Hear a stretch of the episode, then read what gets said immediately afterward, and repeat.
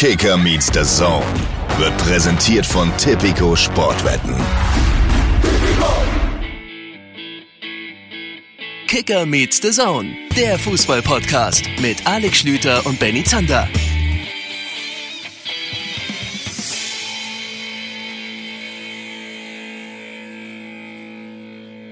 Ich hab nen harten Tag gehabt und musste noch mal raus. Mit der S-Bahn in die Innenstadt, am Hafen steig ich aus. Ich hab noch ein paar Bier dabei und setz mich an die Pier. Die Schiffe und der Lichterglanz, ich denke so bei mir. Mein Hamburg lieb ich sehr. Sind die Zeiten auch oft schwer? Weiß ich doch, hier gehör ich her. Mit diesen Zeilen der wunderbaren wie sympathischen Band Abschlag möchten wir euch herzlich begrüßen zur letzten Folge Kicker Meets the Zone in der Saison 22, 23. Wir sind in der hier besungenen Stadt in Hamburg, ganz genau gesagt in meinem Wohnzimmer. Im Text heißt es irgendwie, mein Wohnzimmer ist der Kiez. Das hier ist aber tatsächlich mein richtiges Wohnzimmer in Winterhude. Und Benny Zander hat mal wieder auf meiner Couch gepennt. Schönen guten Tag. Es bleibt weiterhin eine sehr gute Schlafcouch. Schönen guten Tag auch von mir, liebe Freunde. Soll ich jetzt es wird jeden Tag, jede Nacht halt natürlich um ein paar Tausender entwertet, wenn du darauf liegst, aber es ist okay. Das stimmt. Soll ich jetzt eigentlich kontern, wenn du die HSV-Hymne zitierst mit für immer VfB? Einfach damit wir im gleich, äh, ausgeglichen hier in diesem Podcast unterwegs sind?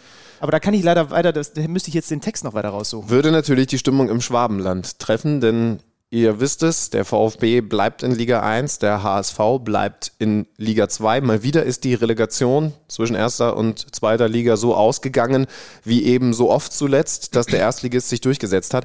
Das soll hier und heute in dieser letzten Folge ein großes Thema sein, denn wir waren gestern im vielbesungenen Volksparkstadion. Sander und Schlüter haben sich akkreditiert und eine ganze Menge erlebt. Dazu später mehr. Wir haben unter anderem auch die beiden Kicker-Reporter für den VfB George Moisides und für den HSV Sebastian Wolf getroffen. Aber auch noch eine ganze Menge mehr Kollegen. Das werdet ihr gleich merken. Genau. ähm, aber ich meine, es ist ja ich sag mal so, äh, Fußball so richtig, so richtig Pause macht ja der Fußball nicht. Denn wenn wir jetzt sagen, Bundesliga-Saison war sehr, sehr aufregend, die große Analyse gab es ja am vergangenen Montag, dann ist ja die ganze Wahrheit, dass seitdem auch schon wieder sehr viel passiert ist. Auch darüber müssen wir reden. Das machen wir im Anschluss an die Relegation, würde ich sagen. Die ist jetzt noch so frisch auch in unseren Köpfen drin, aber es gibt in der Bundesliga viele, viele Themen. Es gab ein Pokalfinale, das es zu analysieren gilt, sowieso einige Endspiele. Und mein lieber Schübenmann, weil es auch aktiv gefordert wurde und ich aber sowieso schon wieder darauf Bock habe, mit dir das zu machen. Wir machen heute auch die elfte Saison. Jeder von uns mhm. beiden hat sich wieder eine elfte Saison überlegt und wir äh, haben ja da die Besonderheit, nur ein Spieler pro Team. Das macht die ganze Nummer so schwer und hat mich ein paar Tage am Stück doch beschäftigt, weil ich sie wieder 17 Mal über den Haufen geworfen habe. Ja, ging mir, ging mir ähnlich. Aber das macht ja auch besonders Spaß. Und ihr dürft natürlich am Ende wieder sagen, dass ich die bessere Elf gewählt habe im Vergleich zu Benjamin Zander. Schön, dass du dich daran erinnert hast. Ich habe mich äh, gerade an etwas anderes erinnert. Du kriegst noch ein Geburtstagsgeschenk. Oh ja? Ja. Und ich habe es im Nebenzimmer liegen. Oho. Ja. Ich werde es jetzt holen. Und währenddessen hört ihr mal, wie wir, bisschen kennt ihr uns mittlerweile auch, nicht den direkten Weg auf den Presseparkplatz Richtung Volksparkstadion gefunden haben. Also wir haben uns ja hier jetzt hinnavigieren lassen mit der Aussage über die Schnackenburgallee. Und das ist diese hier. Also siehst du schon, wo man da hin muss? Nee, das sage ich dir dann aber gleich. Also hier müssten wir... Ja, scheiße. Aber für Presse sollen wir hierher kommen. Ja. Dann sollen wir da reinfahren.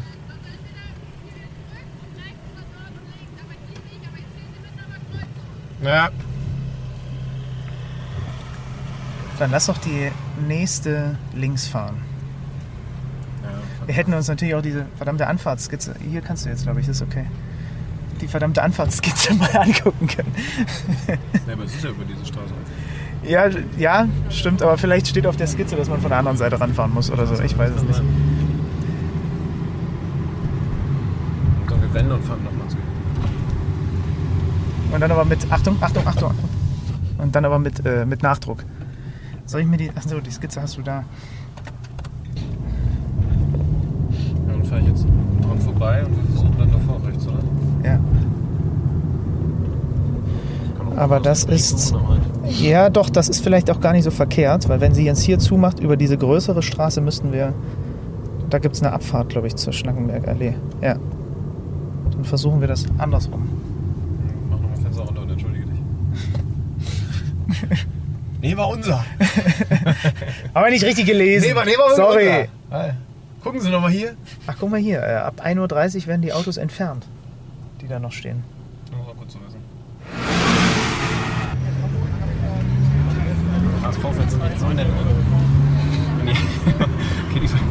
Die, Verteidiger waren halt Donnerstag genauso durchlässig, aber.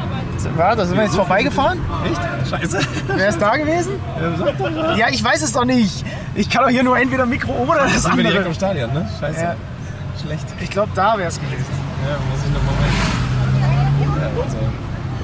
Soll ich hier direkt wenden? Ja. Also, da meine Navigation ausgegangen ist, bin ich mir sicher, dass wir da jetzt links rein müssen. Da, wo der reinfährt. Hier ist dieses Zentrum. Da, ja, genau. Da müssen wir rein. Da, bei dem SED hinterher. Der SED wird schon richtig liegen. Ja. Hallo. Alexander Schlüter von Schlüter. Ja, Der Sohn. ganz genau. Okay. Ja, kann auch. Und auch links, links dann. Herzlichen Dank. Wo wird man dann am wenigsten abgeschleppt? Das weiß ich nicht. TÜV PS. Ja.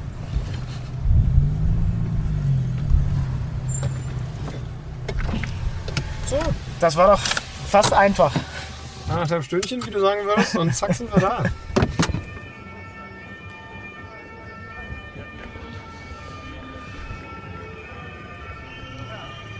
So, man hört wahrscheinlich noch ein bisschen. Das ist der Stuttgarter Mannschaftsbus.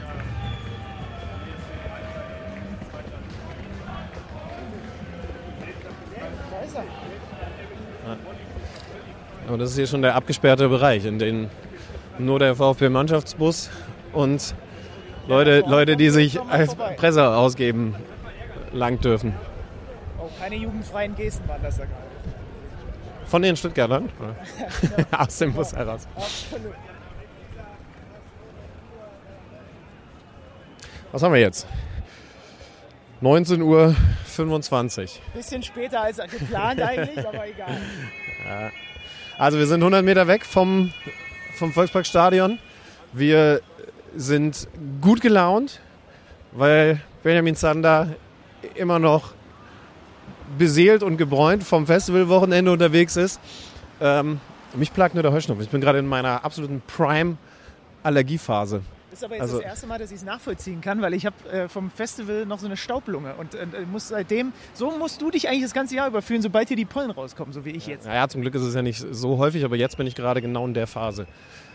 Äh, wir haben also noch über eine Stunde bis zum Anpfiff. Komisches Gefühl. Ne? Normalerweise würden wir jetzt proben für die, für die Sendung, aber heute, heute machen das die lieben Kollegen von Sat1 und Sky.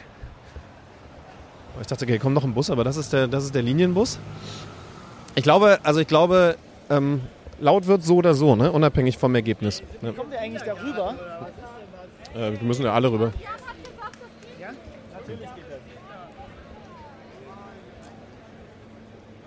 Was war's? Nord Nordost? Nordost, ja. Wie viel Prozent Wunder hast denn du in dir? Also, jetzt, jetzt nicht was hier, das klingt wie ein guter Anmachspruch, aber, aber, aber wie, viel, wie viel spürst du von dem, was hier tausende Hamburg-Fans um uns herum spüren, offensichtlich? Ich guck mal kurz. Ich würde sagen maximal 25 Prozent. Sonderlich zuversichtlich wirken sie nicht, oder? Aber würde ich auch nicht an ihrer Stelle. Nach dem Hinspiel? War leider ein Spiel, bei dem ich, äh, bei dem ich nostradamisch unterwegs war, obwohl ich es gerne spannender gesehen hätte. Aber es ist genau der Klassenunterschied gewesen, der es halt im Moment noch ist und wahrscheinlich auch bleiben würde. Das fürchte ich auch. Das fürchte ich auch. Entschuldige, äh, wie kommen wir jetzt hier rüber, Alexander? Du kennst dich doch hier aus. Ach, da vorne, oder? Schau mal bitte nebenbei. Ah, es ist schon wieder keine Glanzstunde von uns hier, ne? Schon wieder keine Glanzstunde von uns hier, der, die Anreise. Naja, ähm, du, du hast es gejinxt. Du warst nicht der Einzige, auch Sebastian Wolf hat es bei uns im Podcast gesagt der HSV kriegt ein Problem, wenn es gegen spielstarke, gegen Top-Teams geht. Ne? In der zweiten Liga und du hattest, du hattest gar kein gutes Gefühl, als klar war, es geht gegen Stuttgart. Äh, also ich habe schon tatsächlich vor ein paar Wochen gedacht, das ist so die Mannschaft, gegen die der HSV die größten Probleme haben wird. Was ich jetzt nicht geahnt habe, ist, dass sie dann auch noch zwei Standardgegentore kassieren. Das darf halt auf keinen Fall passieren. Äh, müssen wir noch gar nicht über das Timing reden. Ne? Nach zehn Sekunden ist es dann doppelt bitter. Ja. Weil Zehn Sekunden? Ja, ungefähr. Ne? also nach, zumindest nach zehn Sekunden gab es diese Ecke. Das war schon brutal. Also, Ähm, alles, was dann passiert ist, und wenn wir ganz ehrlich sind, muss man ja sagen, ähm, gerade in der ersten Halbzeit war das Ergebnis ja sogar noch schmeichelhaft, ist leider das, was dem HSV Probleme bereitet und in der zweiten Liga einfach sehr viel seltener Probleme bereitet, als es dann in der ersten Liga der Fall wäre oder eben gegen solche Mannschaften wie den VfB Stuttgart, weil der VfB alle Lücken, die sich geboten haben, alle Fehler, die passiert sind, mit einer ganz anderen Geschwindigkeit und dann eben auch der individuellen Klasse ausgenutzt hat. Ich, ähm, ich war ich war, was das angeht, nicht überrascht. Ich war ein bisschen an, erinnert an das Spiel gegen Hertha hier vor einem guten Jahr, als wir auch hier gewesen sind, so mit der letzten Folge Kicker Meet Saison der vergangenen Saison, als dem HSV dann auch mit Ball wenig eingefallen ist. Ne? Also, dass sie das trotzdem machen. Sie haben dann so, ich würde mal sagen, ab Minute 30 bis 45 zumindest die Spielkontrolle gehabt, aber sind eben dann auch zu selten gefährlich geworden. Das ist so im letzten Jahr Rückspiel hier gewesen. Glaubst du, aber nicht so eklatant. Also so, das jetzt war ja teilweise wirklich schwer mit anzuschauen aus HSV-Sicht und aus... Nee, sowas letztes Jahr auch. Also dann ist es, dann liegt es bei dir lange zurück, aber, aber zweite Halbzeit hier gegen Hertha war genau so ein Spiel. Du willst, dass es irgendwie spannend wird und merkst aber, keine Ahnung, wie die ein Tor machen sollen. Und ich meine, sie hatten ja jetzt Chancen, ne? Zweite Halbzeit, Glatze hatten, hatten Kopfball, noch ein, zwei andere Dinger. Ähm, aber wie gesagt, du musst dann im selben Atemzug auch immer betonen, der VfB hätte auch deutlich höher gewinnen können, verschießt noch einen Elfmeter. Ähm, ja, und ich glaube, dann ist dieses Hinspiel auch relativ schnell erzählt. Reis, sehr enttäuschend, dann sogar gelb-rot gefährdet raus. Wir können schon mal so ein bisschen auf heute blicken. Aber hast du noch irgendwas zum, zum Hinspiel, was dem HSV auch mit Blick auf heute Hoffnung machen kann?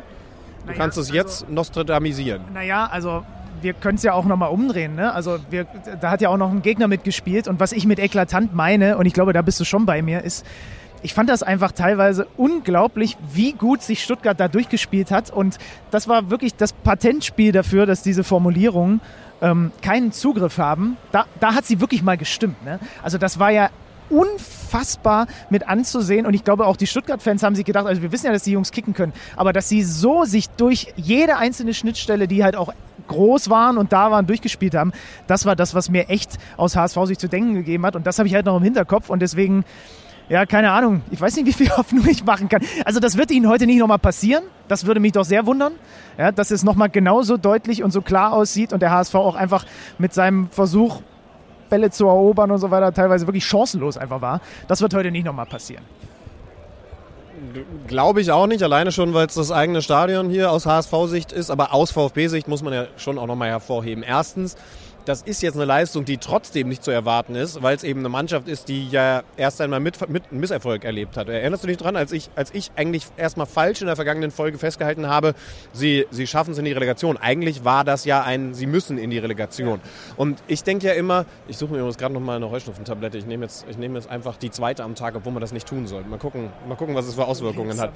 Aber, ähm, weißt du, worauf ich hinaus will? Eigentlich ist es ja psychologisch was, wenn der 16. der Erstligasaison zuletzt Misserfolg erlebt hat, während, während der HSV, na klar, besondere Situation, eigentlich schon aufgestiegen, zumindest nach den Infos, die sie selber hatten in Sandhausen und dann aber eben zumindest mit guten Ergebnissen zuletzt in dieses Spiel rein darf. Der VfB hat jetzt gespielt in diesem Hinspiel, als wäre er durch die letzten Wochen so durchgeflügt.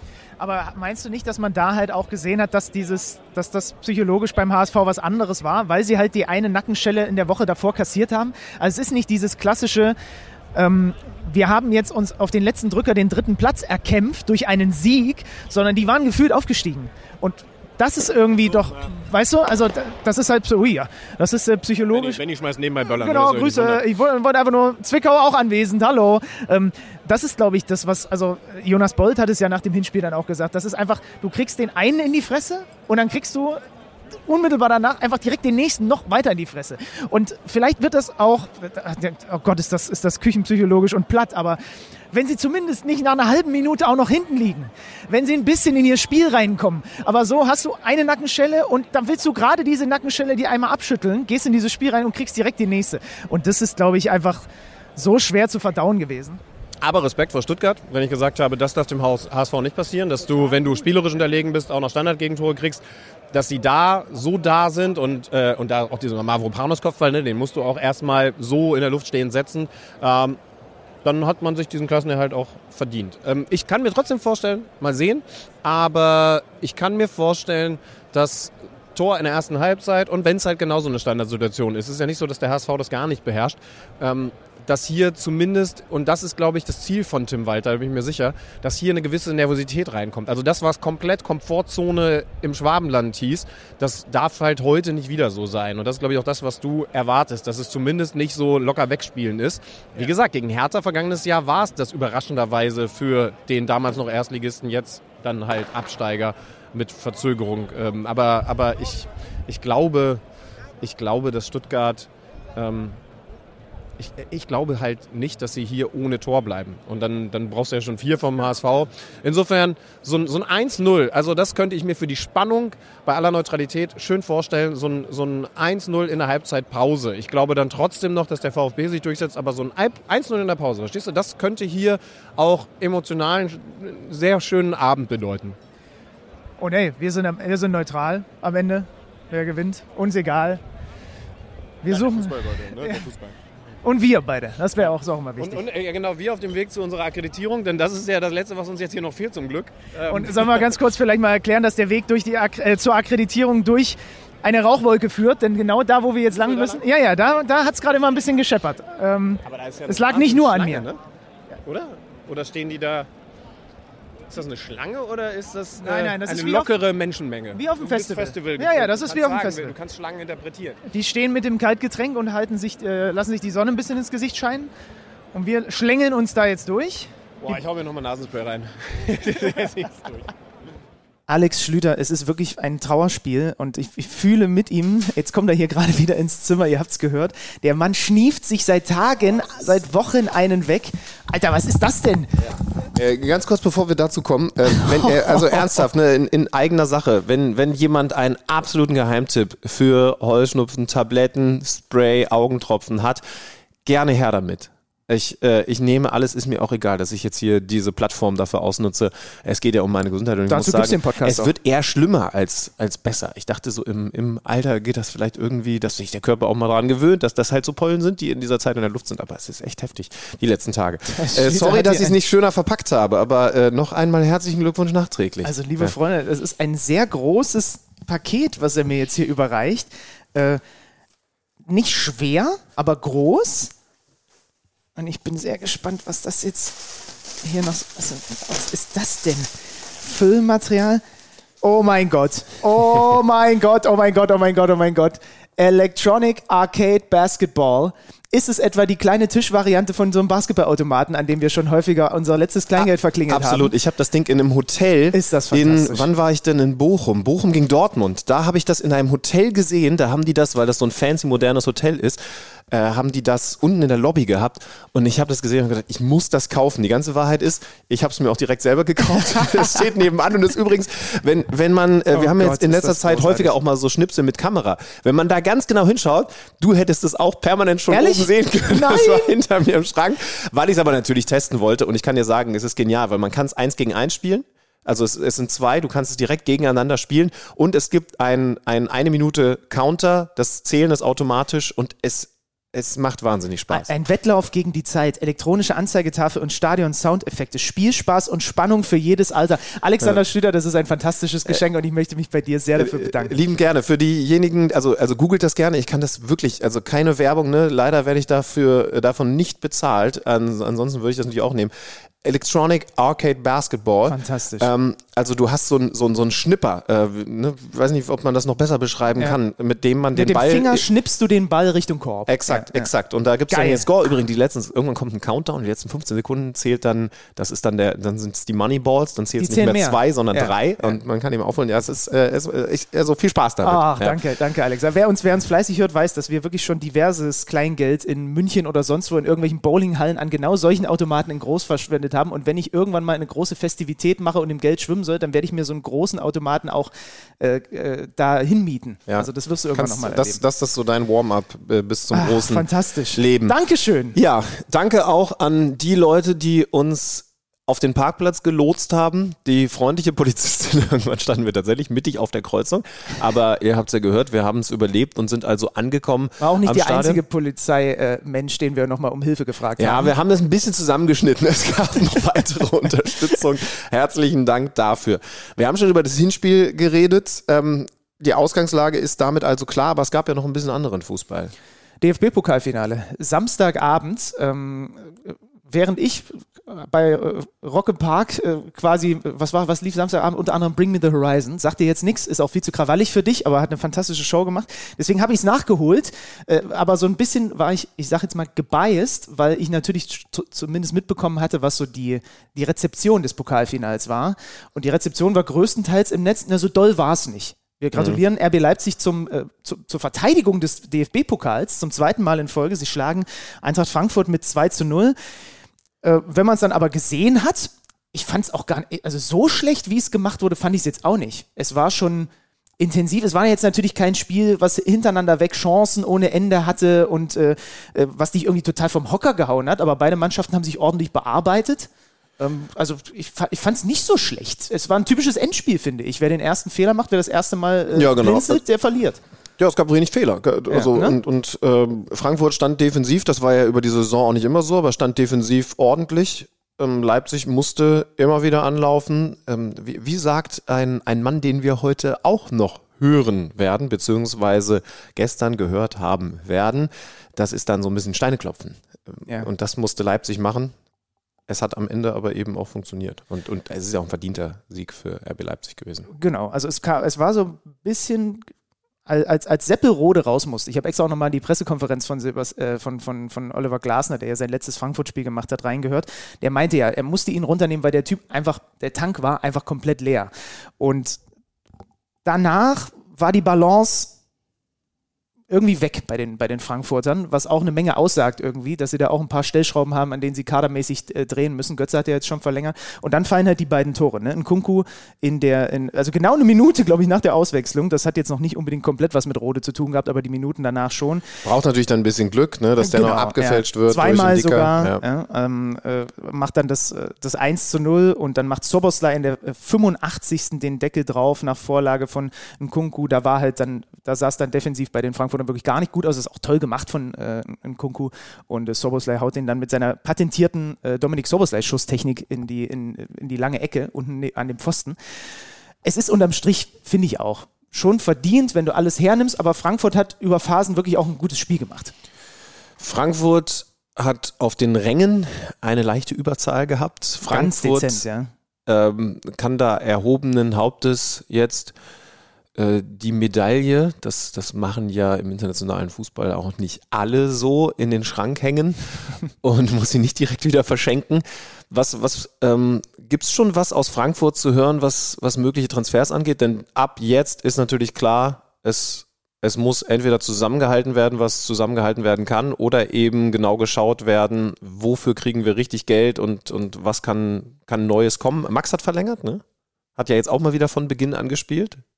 Na, aber äh, also Götze hat verlängert. Äh, Max war doch, war der nicht Mhm. Ach nee, der ist fest verpflichtet, genau. Ja, genau. den Entschuldigung, haben sie, ja. den haben sie fest verpflichtet, genau. Ja. Das Götz hat verlängert, genau. Das Wichtigste ist ja erstmal die, die Trainerposition, oder? Ne? Also da scheint Dino Topmöller der Mann zu sein, auf den jetzt irgendwie sich alle geeinigt haben, dass der es wahrscheinlich wird als Oliver Glasner Nachfolger. Ja, mir ist übrigens äh, beim, äh, äh, Benny ist gerade auf, äh, auf der Seite der geschätzten Kollegen von transfermarkt.de und ich, und ich sehe Tim Walter, über den wir natürlich noch reden werden.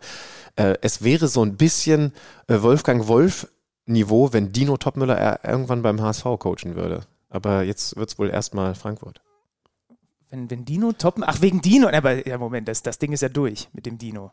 Das Ding ist ja nun endgültig durch. Sagt man nicht mehr, ne? Also Dino ist komplett gestrichen, seit die Uhr abgelaufen ist. Ja. Okay. Ja. Wir haben bei den Frankfurtern Jetzt darüber bald sind sie Zweitliga-Dino. bei den Frankfurtern haben wir drüber, drüber gesprochen.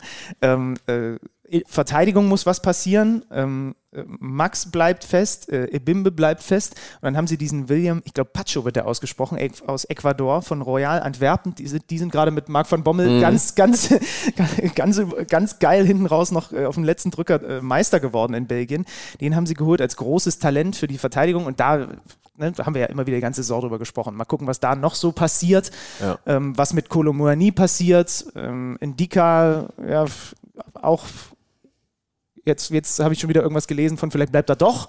Ähm, aber äh, trotz alledem, da gibt es einiges zu tun für, für, für Markus Krösche und äh, das wird er dann mit dem neuen Trainer gemeinsam alles angehen die nächsten Tage. Ja, das Spannende ist, nicht nur, dass es ein neuer Trainer ist, sondern und ich denke da bei Pacho sofort natürlich dran, wenn er wirklich so ausgesprochen wird. Wenn, wenn nicht, dann versprochen lernen wir noch die richtige, Pacho. genau, wir lernen auf jeden Fall noch die richtige Aussprache. Aber, Aber es ist ja auch das Camacho. ist ja ein Transfer, der noch auf alte Höchstniveau Scouting ähm, Fähigkeiten zurückzuführen ist. Ne? Du weißt, äh, über wen ich da spreche. Ben über Manga, ben Manga genau. Das fällt noch in seinen Beritt, ne? Glaub ich glaube ja. So, und jetzt ist halt eben die Frage, was macht Frankfurt, wenn es wieder Adalas geben wird? Ich gehe schwer davon aus, dass Kolomuani oder Lindström, ich hoffe für Frankfurt nicht beide, das wäre schon zu viel Adalas, aber dass einer von beiden weggehen wird und wen kriegst du dann da Neues? Wenn Ben Manga noch da wäre, hätte ich so ein Urvertrauen mittlerweile ja. an die Eintracht, dass sie schon wegen Gutes ausgraben werden.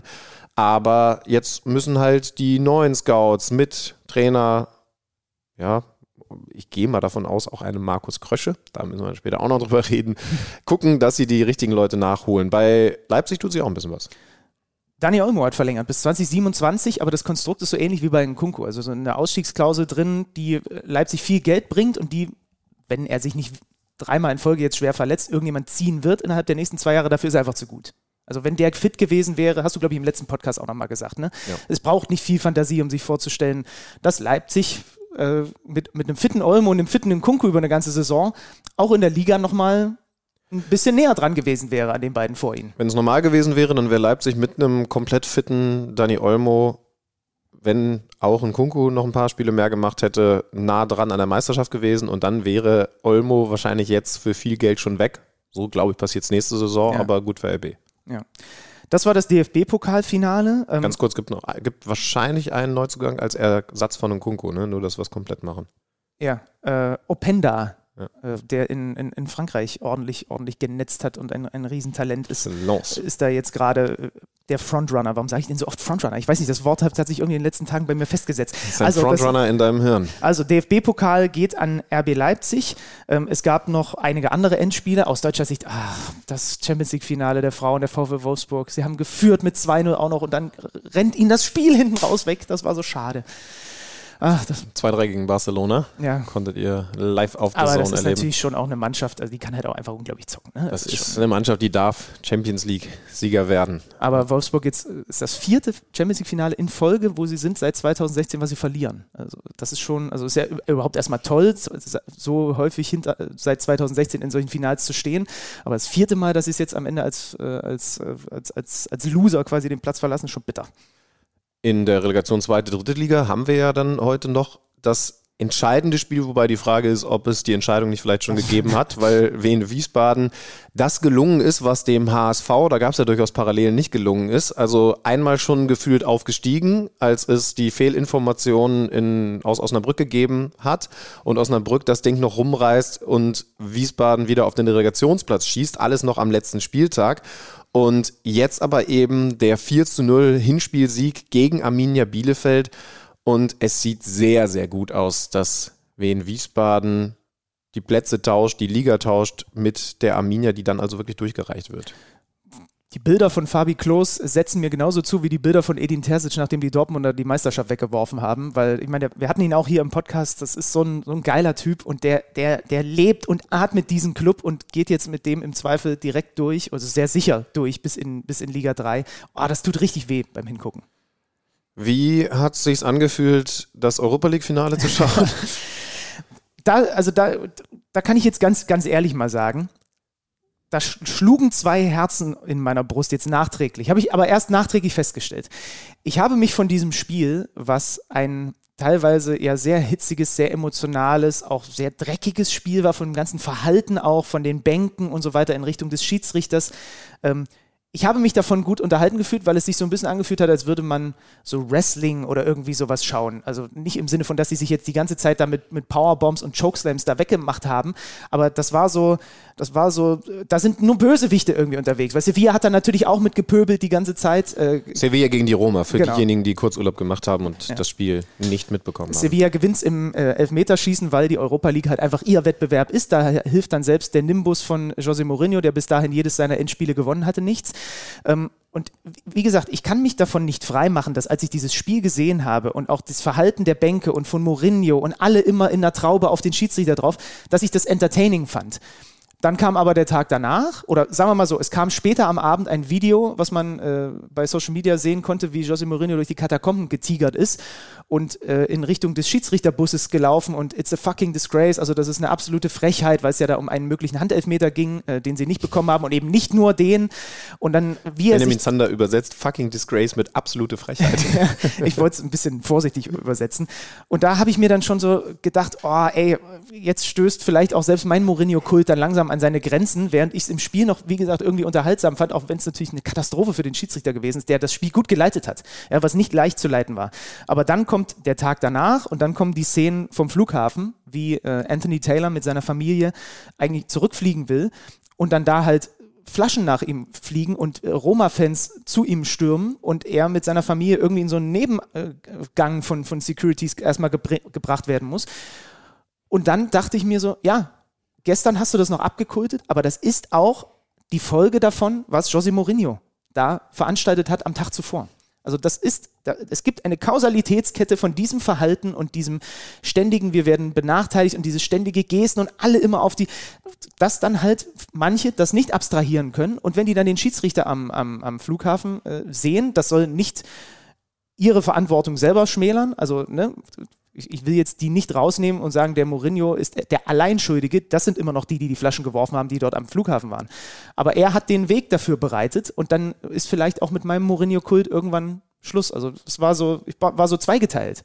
Entertaining während des Spiels selber, aber am nächsten Tag war ich wirklich auch ein bisschen angewidert, muss ich sagen. Wir haben ja hier immer mal wieder die Zeit über das Schiedsrichterwesen und die Probleme, die es eben dann auch nach solchen Gesten, Äußerungen etc. von Offiziellen gibt, geredet. Apropos, vor 14 bis 16 Stunden, kann ich jetzt nicht genau zurückrechnen, hatten wir es also auf den Parkplatz des Volksparkstadions geschafft, ähm, hatten jetzt die Aufgabe, unsere Akkreditierung zu holen und hoch auf die Pressetribüne zu kommen. Ihr werdet hören, wir haben auch diese Aufgabe meisterlich bewältigt und einen alten Bekannten getroffen. Ich finde es das allerletzte, dass ich einmal in Ruhe Fußball gucken möchte und ihr euch überall reinschleicht, nur weil ihr der Meinung seid, dass ihr irgendeinen so einen Podcast habt. Wie heißt der nochmal? Kicker meets Dasen? Ich weiß gar nicht. Ich Benni, wir sind aber auch so doof. Ne? Wir sind so doof. Wir waren vor genau einem Jahr hier. Ich weiß. Und welche Nase ist uns da über den Weg gelaufen? Wir hätten wenigstens ahnen können. Ganz genau. Wir hatten aber wesentlich bessere Plätze, finde ich. Was machst du hier? Hier ist Pressebereich. Ich bin im Pressebereich, um einmal meinen Freunden Hallo zu sagen. Michael Weiner, ehemaliger Top-Schiedsrichter aus Niedersachsen. Norbert Kuzinski, ich weiß gar nicht, der hat sogar Kopfhörer auf. Was hier heute los ist, ist eine Frechheit. Ich gehe jetzt in den VIP-Raum und ihr könnt mich immer gerne haben. Tschüss. Oh Gott, Leute, ich hoffe, ich hoffe ihr habt nicht rausgehört, wer das ist. Der Ittrich, ey. Der Ittrich. Äh, währenddessen geht's hier ganz schön rund. Ne? Es, äh, es kommt so langsam Stimmung. Benny, hast du die Uhr im Blick? Wie lange ist noch bis Anpfiff? 25 Minuten. 25 Minuten. Also wir sind jetzt oben auf der Pressetribüne, sind, wie ihr unschwer hören könnt, mittlerweile im Stadion angekommen. Äh, direkt neben uns sind die äh, lieben Kollegen von Sat1. Äh, Wolf Fuß ist ne, noch nicht on air, glaube ich, weil unten gerade Tim Walter bei den Kollegen noch im Interview ist. Und er wird dann hier, äh, also du könntest ihm reinbrüllen, aber das traust dich wieder nicht, ne? Wird dann übernehmen. Ich lege mich doch nicht mit Wolf Fuß an, ich bin doch nicht verrückt. Direkt vor uns die lieben Kollegen vom Kicker. Da kann ich kurz George Moisides zitieren, die sind schon wieder busy, deswegen äh, hat er jetzt, können wir ihn nicht hier ans Mikro mitholen, das versuchen wir nachher noch. den Wolf, ja. Sebastian Wolf und George Moisides. George hat den schönen Satz gesagt, als ich ihn gefragt habe, und was gibt das hier heute? Ey, Stuttgart doing Stuttgart things. Wenn es 5-0 stehen würde, würde ich sagen, sie schaffen es.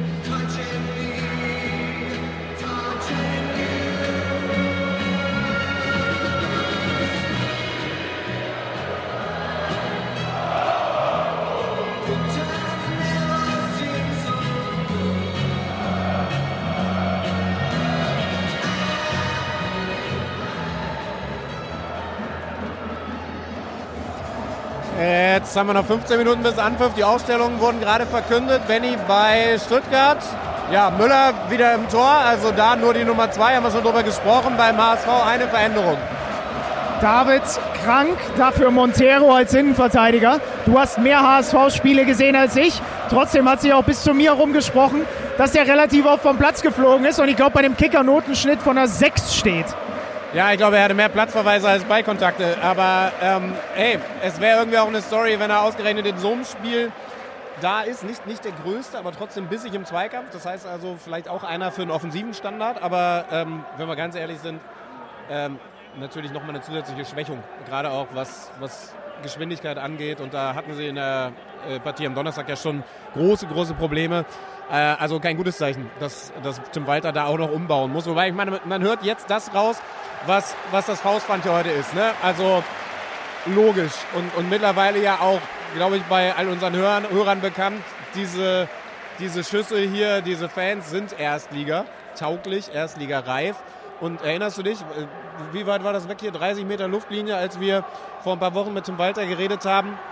Was hat er gesagt? Seine größte Leistung ist genau das. Ist genau das.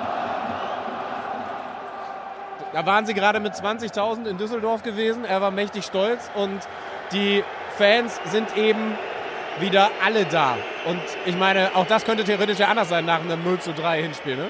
Jetzt wird gerade gepfiffen, weil die VfB-Spieler die Startelf vor der eigenen Kurve sich warm macht. Das finden die HSVler natürlich eher so semi.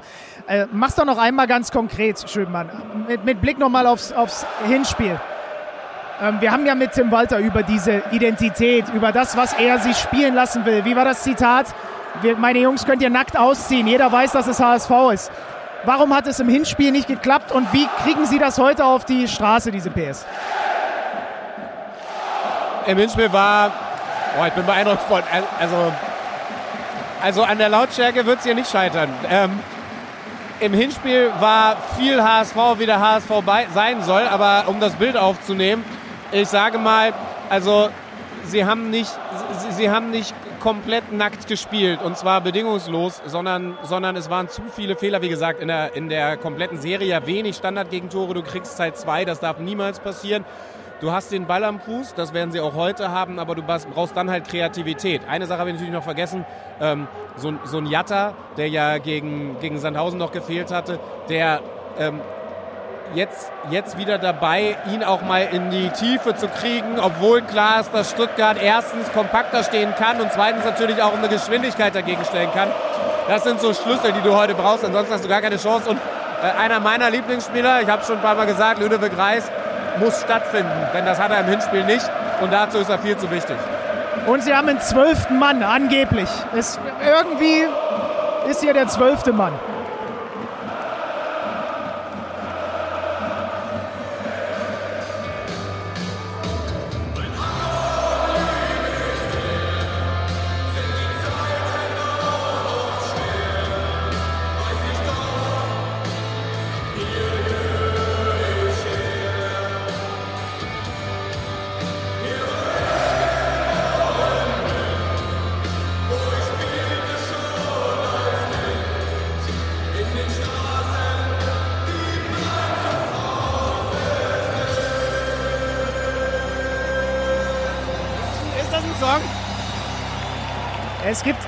50 Prozent von Kicker Meets Saison würden sagen, das ist die beste Hymne, ne?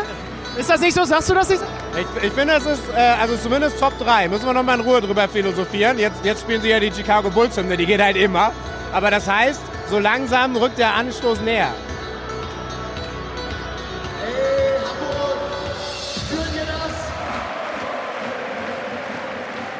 So ungefähr 60 Sekunden bis Anpfiff, sehr interessant. Der HSV wird erstmal auf die eigenen Fans spielen in der ersten Halbzeit. Finde ich smart, denn es braucht auf jeden Fall ein Tor in der ersten Halbzeit. Das heißt also abwarten und dann hinten raus noch die Luft bekommen, wenn man die Fans vor sich hat, wenn man auf die eigene Kurve zuspielt, bringt nichts bei dem Hinspielergebnis. Du brauchst halt drei Tore plus X. Ich habe schon das Gefühl, also draußen vorm Stadion ging es mir nicht so. Da habe ich das Gefühl gehabt, die haben abgeschenkt teilweise schon und sind ja halt nochmal da, um nochmal Relegation zu sehen. Aber jetzt, wenn man sich auch hier so umguckt, hier sind schon noch ein paar Gläubige. Und der VfB muss cool bleiben. Der VfB darf sich nicht anzünden lassen hier davon. Auch der VfB muss sein Gesicht zeigen. Ne? Also auch der muss erkennbar sein, muss hier, der, der darf hier nicht zu einer Zweitligamannschaft werden, die irgendwie versucht 0 zu 0 zu halten. So, wir, wir müssen noch warten. Alle gemeinsam hier im Stadion, denn es soll natürlich Strich 45 losgehen. Und das ist noch eine Minute hin. Aber den Anpfiff wollen wir schon noch mitnehmen.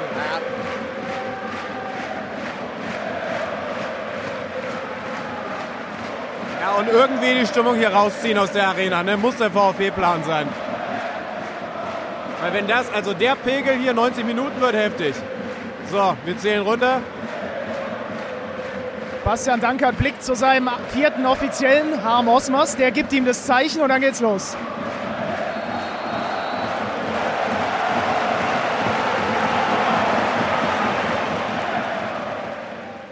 Jetzt auch noch einmal drüber schlafen, ähm, war dieser Start dann ins Spiel schon krass. Ne? Also vom, von der ganzen Gemengelage her. Also vom, vom was auf dem Feld passiert und wie es durch die, durch die Umgebung und durch die, durch die Atmosphäre quasi nochmal potenziert wurde. Eigentlich muss man sagen, war es der perfekte Start für den Hamburger SV nach dieser Hypothek, die sie aus dem Hinspiel mitgenommen haben, in dieses Rückspiel. Du hast es gesagt, ne? Im Idealfall fällt früh einer. Und wenn ich ganz ehrlich bin, gab es zu Beginn, nämlich direkt in der allerersten Minute, wieder eine Szene, bei der ich dachte, deswegen wird es wahrscheinlich nicht reichen für den Hamburger SV. Rechte Seite, langer Ball auf Jatta, total typisch für den Hamburger Sportverein. So macht der HSV in der zweiten Liga seit mittlerweile einigen Jahren regelmäßig Tore, weil Jatta mit diesen ewig langen Schritten seinem Gegenspieler davon eilt. Trifft er auf Ito und er gewinnt das Laufduell. Und du merkst halt sofort, das ist halt der VfB, das ist ein anderes Kaliber. Es hat gerade noch mal jemand auf Twitter geschrieben, 100, jetzt will ich mich nicht um ein, zwei Millionen vertun, aber das könnte jetzt passieren, 118 Millionen gegen, gegen 36 Millionen. Vom Mannschaftswert? Genau. Okay. Ne, Quelle Transfermarkt. Und da merkst du es dann eben. Das sind Laufduelle, die er in der zweiten Liga regelmäßig gewonnen hat. Und dann wäre es direkt gefährlich geworden. Und ich habe gedacht, ja gut, deswegen ist es im Hinspiel so ungefährlich gewesen. Aber ich habe mich getäuscht. Vierte Minute, Dompe Freistoß, der wird schon gefährlich, weil er eine gute Schusstechnik hat und Müller den dann parieren muss mit einer sehr guten Parade. Und dann fällt das 1 zu 0. Sechste Minute, Dompe, dieses Mal als Vorbereiter für Kittel, halbrechte Position. Da haben wir dann die perfekte Optik gehabt, den saßen perfekten Blickwinkel. optimal, ja. Ja. Trifft den satt, perfekt, Innenpfosten, rein 1-0. bei der Vorarbeit von Dompe ist noch zu erwähnen auf der Außenbahn, dass er Mavropanos den Ball durch die Beine schiebt. Ich, ich, ich, das habe ich tatsächlich mir hier ein bisschen anders notiert. Also ich hatte ein anderes Gefühl direkt zu Beginn. Du hattest dieses, ja, deswegen wird es für den HSV wahrscheinlich nicht reichen. Bei mir hat aber überwiegt oder überwogen, ähm, zum Beispiel, es gab diesen Wackler von Müller schon relativ früh, wenn du dich Stimmt, erinnerst, dieser ja. Rückpass, Ja. der dann irgendwie so verhühnert wurde, früher Freistoß und so weiter und, und, und schon dieses, okay, nee, wie gesagt, sie, also ich spreche, so, ballern ich, jetzt ich spreche jetzt ne? über die erste Minute. Ne? Ja. Ab, ab dann lief es und es, es lief gut. Mit der Einschränkung, dass du eigentlich direkt den Ausgleichstreffer kassieren musst. Riesending, also in den Jubel rein im Anschluss an den Anstoß. Führig ist es, ist es gewesen, der, der dann so aus leicht wohl zu spitzem Winkel vergibt. Ansonsten ist das sofort die Antwort und ein Zeichen für das, was der HSV eben auch seit Jahren macht, seit Tim Walter da ist, macht auf höchstem Risiko hinten verteidigen. Ja, ich meine, wir saßen, da saßen wir ja auch wirklich perfekt, weil wir saßen so ganz leicht links versetzt von der Mittellinie und wir haben in der ersten Halbzeit uns mehrere Male über die Restverteidigung unterhalten beim HSV, die einfach eins gegen eins war. Also Girassi stand gegen Schonlau, wenn mich nicht alles täuscht. Genau. Und alle anderen waren natürlich, weil die natürlich nochmal offensiver ausgerichtet waren als sowieso schon. Und wir, wir saßen dort und haben das immer wieder gesehen und ich sagte irgendwann, glaube ich, zu dir, boah, guck dir das an. Also das ist ein Mann gegen einen Mann, das ist die Hamburger Restverteidigung. Aber gut, wenn du natürlich mit der Ausgangslage ins Spiel gehst, vielleicht auch nachvollziehbar. Aber erklärt natürlich vielleicht dann auch dein Grundgefühl, was dann sich ja über die erste Halbzeit auch immer so ein bisschen mehr bei mir aufbaute. Naja, sie werden nicht ohne Gegentor bleiben. Das ist das Ja, Problem. ja. Und in der 17. Minute ist es eigentlich soweit. 1-1 Ausgleichstreffer von Girassi, der aber zurückgenommen wird, was neutral gesagt und aus VfB-Sicht erst recht schade ist, weil es ein traumhaft schönes Ja. Tor ist mit, mit der Hacke. Da hat Benny Zander natürlich besonders mit der Zunge geschnalzt oben auf der Tribüne. Ich glaube, das war selbst über das Mikrofon wohl Fuß zu hören. Aber er stand eben selber nach dem langen Ball und dem Kopfballduell, das er geführt hat, im Abseits, darum völlig korrekt vom VR eingegriffen. Es stand weiterhin 1 zu 0. Und um das zu erklären, was du jetzt gerade mit dieser Restverteidigung angedeutet hast, muss man ja einmal vielleicht ein bisschen genauer beschreiben, wie der HSV das macht, nämlich so krass wie kein anderer Verein. Und zwar im deutschen Profifußball. Du hast immer wieder Heuer Fernandes als Anspielstation, als Libero weit vorm eigenen 16er, das habt ihr mittlerweile mitbekommen. Aber was der HSV taktisch damit macht, ist halt folgendes. Montero in der Innenverteidigung an der Seite von Schonlau, schiebt vor auf die Sechserposition. Meffert, der eigentliche Sechser, sagt nicht, schön, dass du hier bist, haben wir ja eine super Kompaktheit, sondern schiebt auch noch weiter vor, häufig auf diese Zehnerposition. Dann ist Reis jemand, der mit den technischen Möglichkeiten, die er hat, sich dann gerne mal fallen lässt, um, um in den Spielaufbau eingebunden zu werden. Aber, aber klar ist eben, da schieben sogar zwei Leute nochmal weiter nach vorne, sodass Schonlau hinten in der Restverteidigung alleine steht, weil sein Innenverteidigerkollege auf der Sechserposition ist und Meffert, der da eigentlich jetzt eben nochmal weiter vorne ist. Das ist ein verdammtes Risiko, hat aber natürlich den Effekt, dass du regelmäßig eine Überzahlsituation schaffen kannst oder zumindest eine Gleichzeitsituation, die du natürlich mit guten Fähigkeiten mit einem 1 gegen 1 ausnutzen kannst. Passiert genau so, 40. Minute, über exakt diese Aufstellung. Meffert vorne in zentraler Position kommt der HSV durchgespielt, auch über ihn, auf äh, Glatzel, der bis dahin nicht auffällig gewesen ist. Im Hinspiel fand ich ihn, obwohl der HSV klar unterlegen gewesen ist, noch ziemlich gut. Schießt vielleicht sogar ein bisschen egoistisch selber anstatt den Ball nochmal links rauszupassen auf Dompe aus 20 Metern, war sein Hallo-Wach-Moment in dieser Partie. Keine, keine ganz gefährliche Aktion, aber eben wieder ein Zeichen, dass der HSV will. Hat aber eben, ne, ihr habt es gehört, 17. Minute Girassi, bis dahin auch ein bisschen gedauert.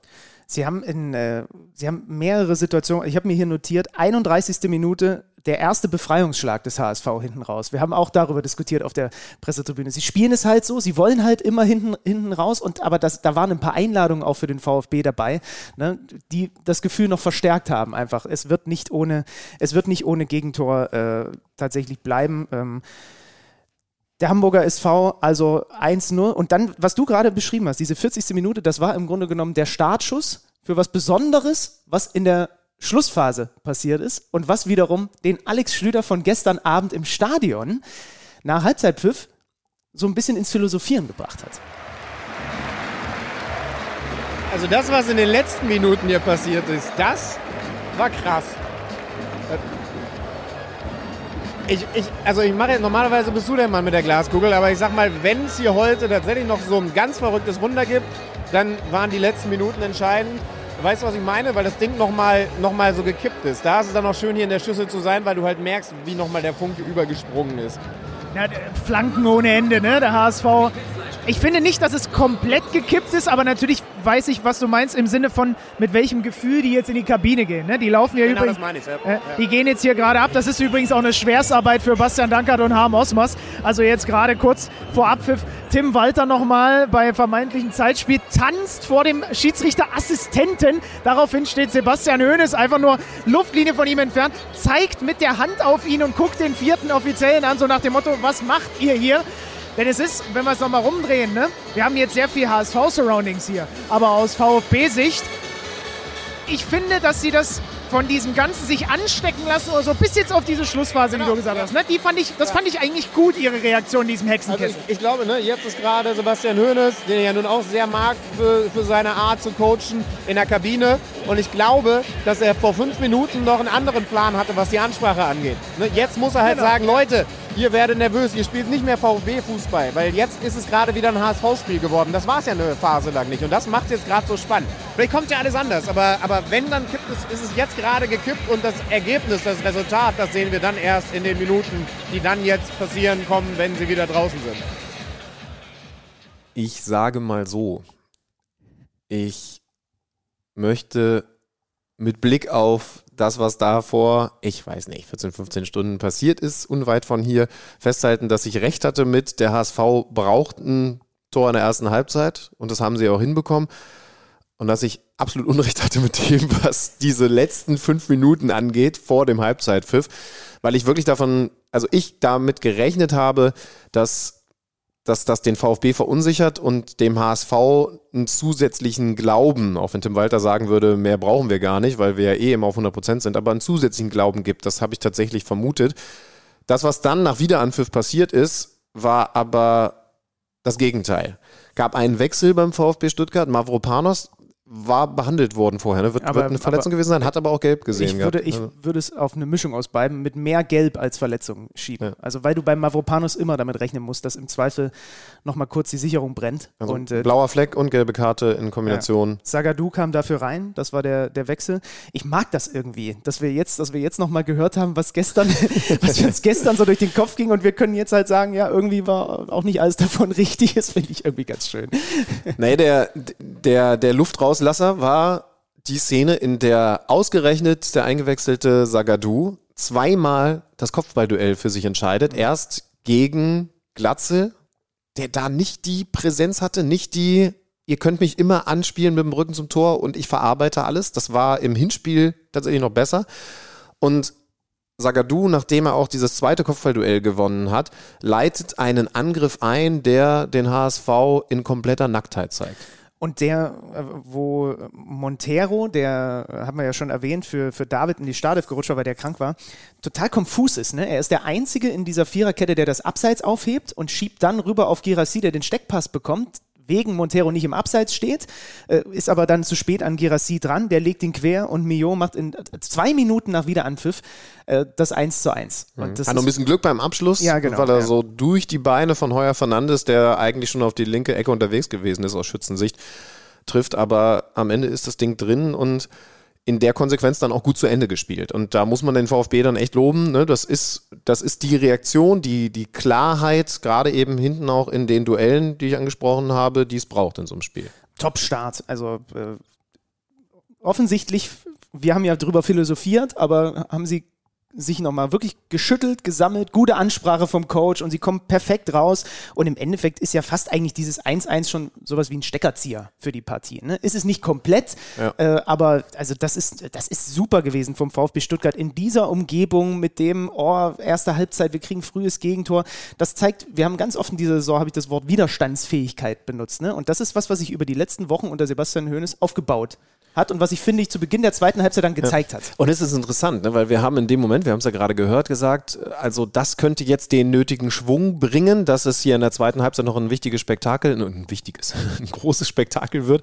Aber nach Ende der Partie haben wir beide dann auch mit den Leuten, mit denen wir so sprechen konnten, eher festgehalten, es hätte bis zum Pausenpfiff diesen zweiten Treffer gebraucht. Dann hätte man vielleicht auch mal anders spielen können, absichernder spielen können, äh, mal mehr lang rausschlagen können etc., weil klar ist, es braucht dieses eine Tor und das kann man notfalls auch in der 90. Ja. plus 9 machen, wenn die äh, Nachspielzeit so lang ist. Das kennt man in Regensburg.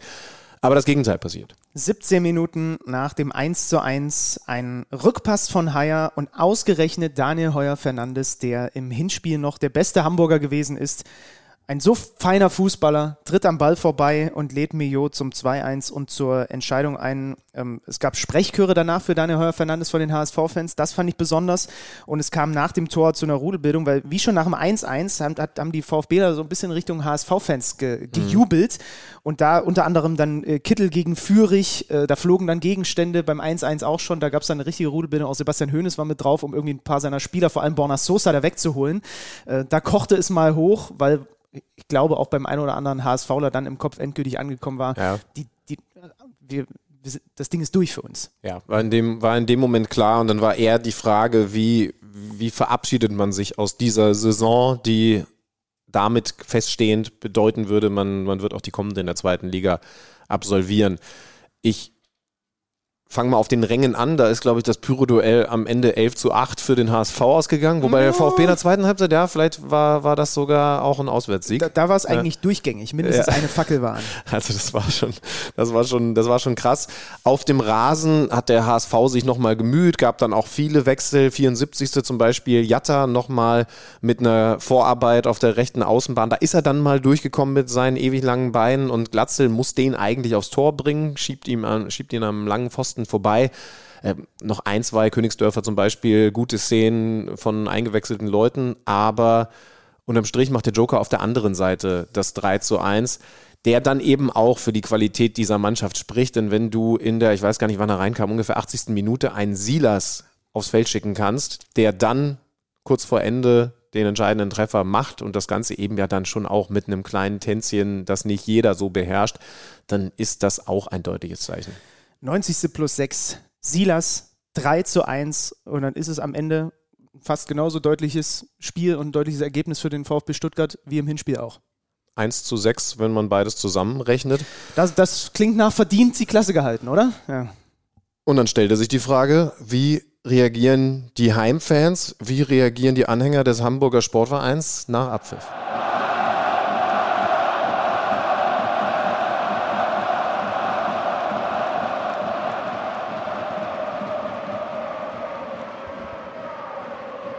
So klingt das hier unmittelbar nach Abpfiff. Der VfB Stuttgart feiert in seiner Kurve, umringt von diversen Polizeireihen. Und Tim Walter ist gerade im Kreis. Wir haben das nach dem Hinspiel schon gesehen. Er hat sie alle nochmal zusammengeholt. Und dann wird man auch gleich hören, wie es klingt, wenn sie in die Kurve gehen. Ich gucke gerade, ob sich ein Kameramann hintraut. Hast du es im Hinspiel gesehen? Diesmal ist keiner in der Nähe. Aber ja, ich glaube, man hört ganz gut, äh, was der HSV von dieser Saison vom Hamburger Kader hält.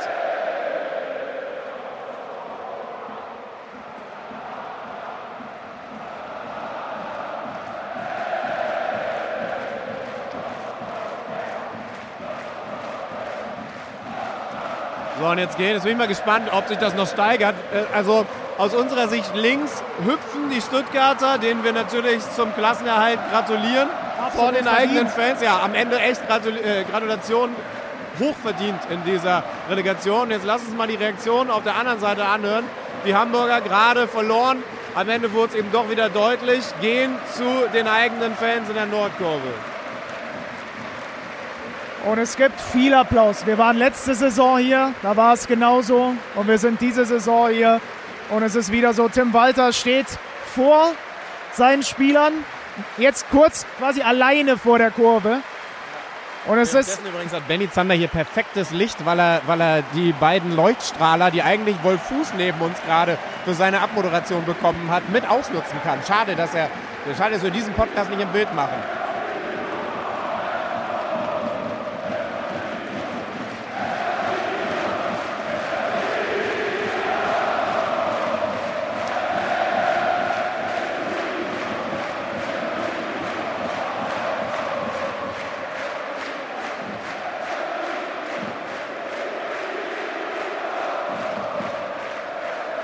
Das ist schon beeindruckend.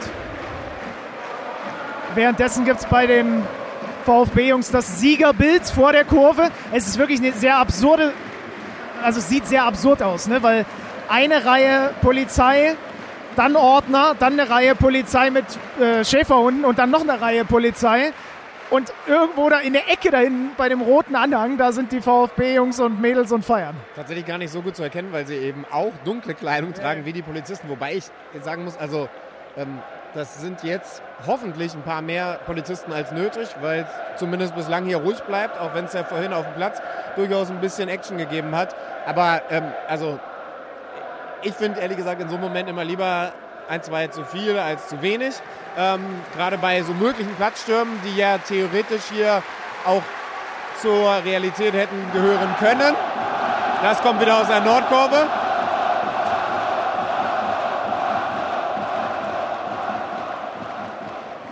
Und wie gesagt, also das ist speziell. Jetzt werden die VfBler gefeiert.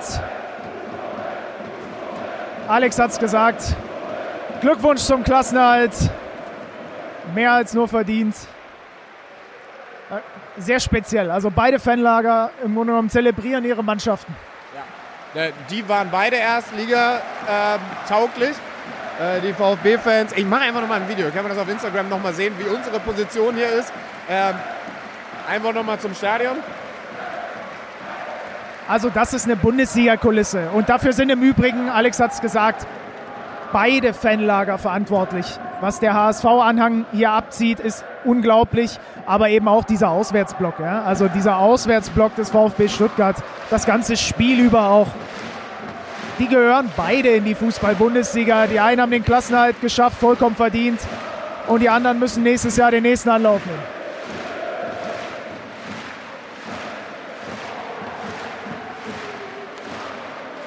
Und ich würde sagen, wir gucken, was wir, was wir noch so an, an Leuten hier erwischen. Spieler, Trainer, ähm, Kicker. George ist da unten noch. George, George macht sich wahrscheinlich gleich auf den Weg in die Mixzone, dem sollten wir folgen.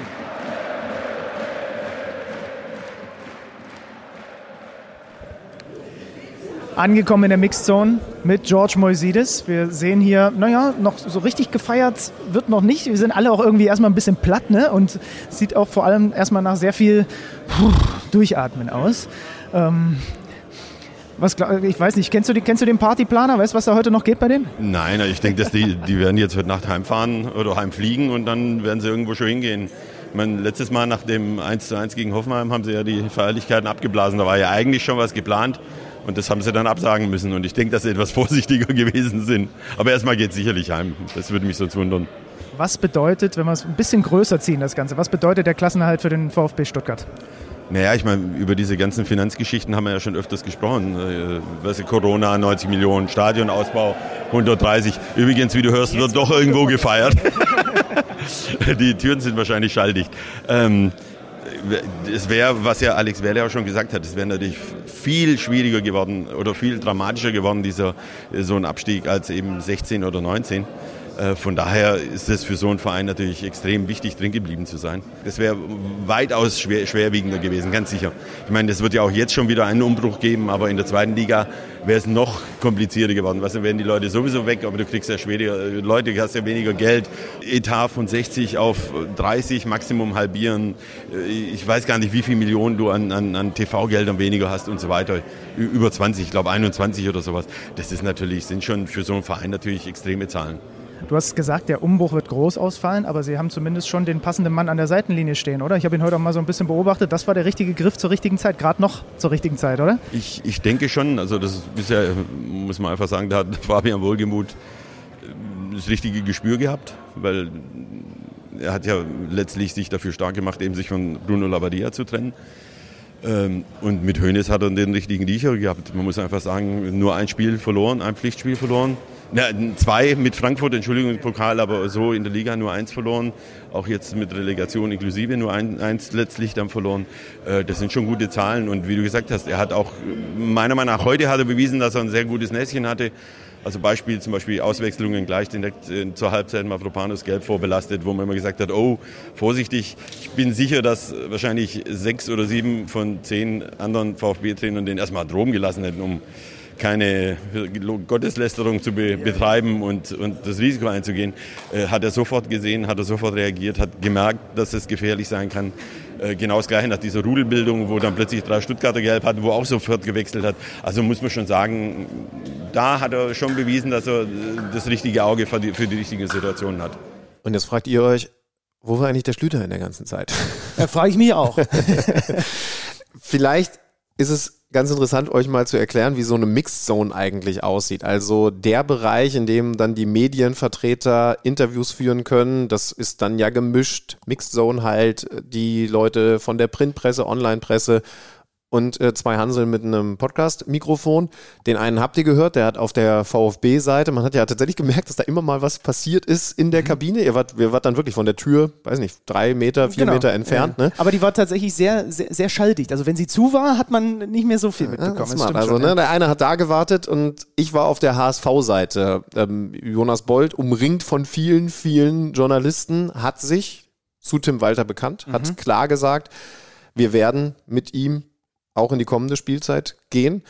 Ähm, ja, ein paar Spieler haben sich gestellt, aber, aber war jetzt ehrlich gesagt kein Moment, um sie mal alleine zu greifen. Das hast du dann bei den Stuttgartern hinbekommen. Genau, also die kommen ja vom Feld runter, dann machen sie erstmal so ihre ersten Interviews, die gemacht werden müssen und dann sind natürlich alle erstmal in die Kabine gegangen. Das, was man auch gerade bei George ein bisschen im Hintergrund gehört hat und irgendwann tröpfelten sie dann peu à peu auch nochmal raus, um für die äh, Kollegen, äh, die dann halt warten, im Zweifel für Töne nochmal zur Verfügung zu stehen. Ja, unter anderem aber übrigens auch an Alex Werle, den wir gleich hören werden, der, das fand ich ganz interessant, der von hinten gekommen ist, ne? Genau. Der stand auf einmal auf der, auf der, auf der Ja. Medienseite. Ja, ja ich, äh, ich glaube, er wollte sich so ein bisschen vorbeisneaken. Haben sie ihn so, doch ach so, nochmal, haben sie ihn so. doch noch mal, Alex, jetzt warte mal. Ja, Also den, ist, da, da, ist, da ist der Zander halt umtriebig mit, mit seinem kleinen Mikrofon. Den hö- hören wir gleich im Ton, aber auch äh, einen ganz guten Linksverteidiger, der dann äh, mit, ich glaube, einem Kaltgetränk in der Hand, aber nicht alkoholisch, wenn mich nicht alles täuscht, äh, kam er dann raus. Äh, Borna Sosa. Warum war Sebastian Hoeneß der richtige Coach, um den Klassenerhalt zu schaffen? Was hat er mit euch gemacht, seit er übernommen hat? Ich denke, dass das Wichtigste war, äh, er hat Vertrauen in uns. Wir waren nicht in die, in die Kopf, dass wir sind in äh, Abstiegskampf. Und ich denke, das war die wichtigste Sache, dass er hat das gemacht, dass wir haben Gefühl, wie, dass wir trainieren locker, wir spielen gut, wir spielen Fußball. Und das war sehr, sehr wichtig, weil äh, in Abstiegskampf äh, die entscheidende kann sein, äh, die Kopf. Und äh, er hat das geschafft, äh, zu allen Spielen, zu allen Spielern, dass äh, wir haben keine Angst, Fußball zu spielen. Und deswegen, ich denke, wir haben viele gute Sachen gezeigt.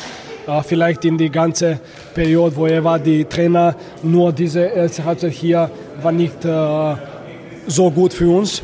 Aber ansonsten äh, alle anderen, wir haben so gut gespielt.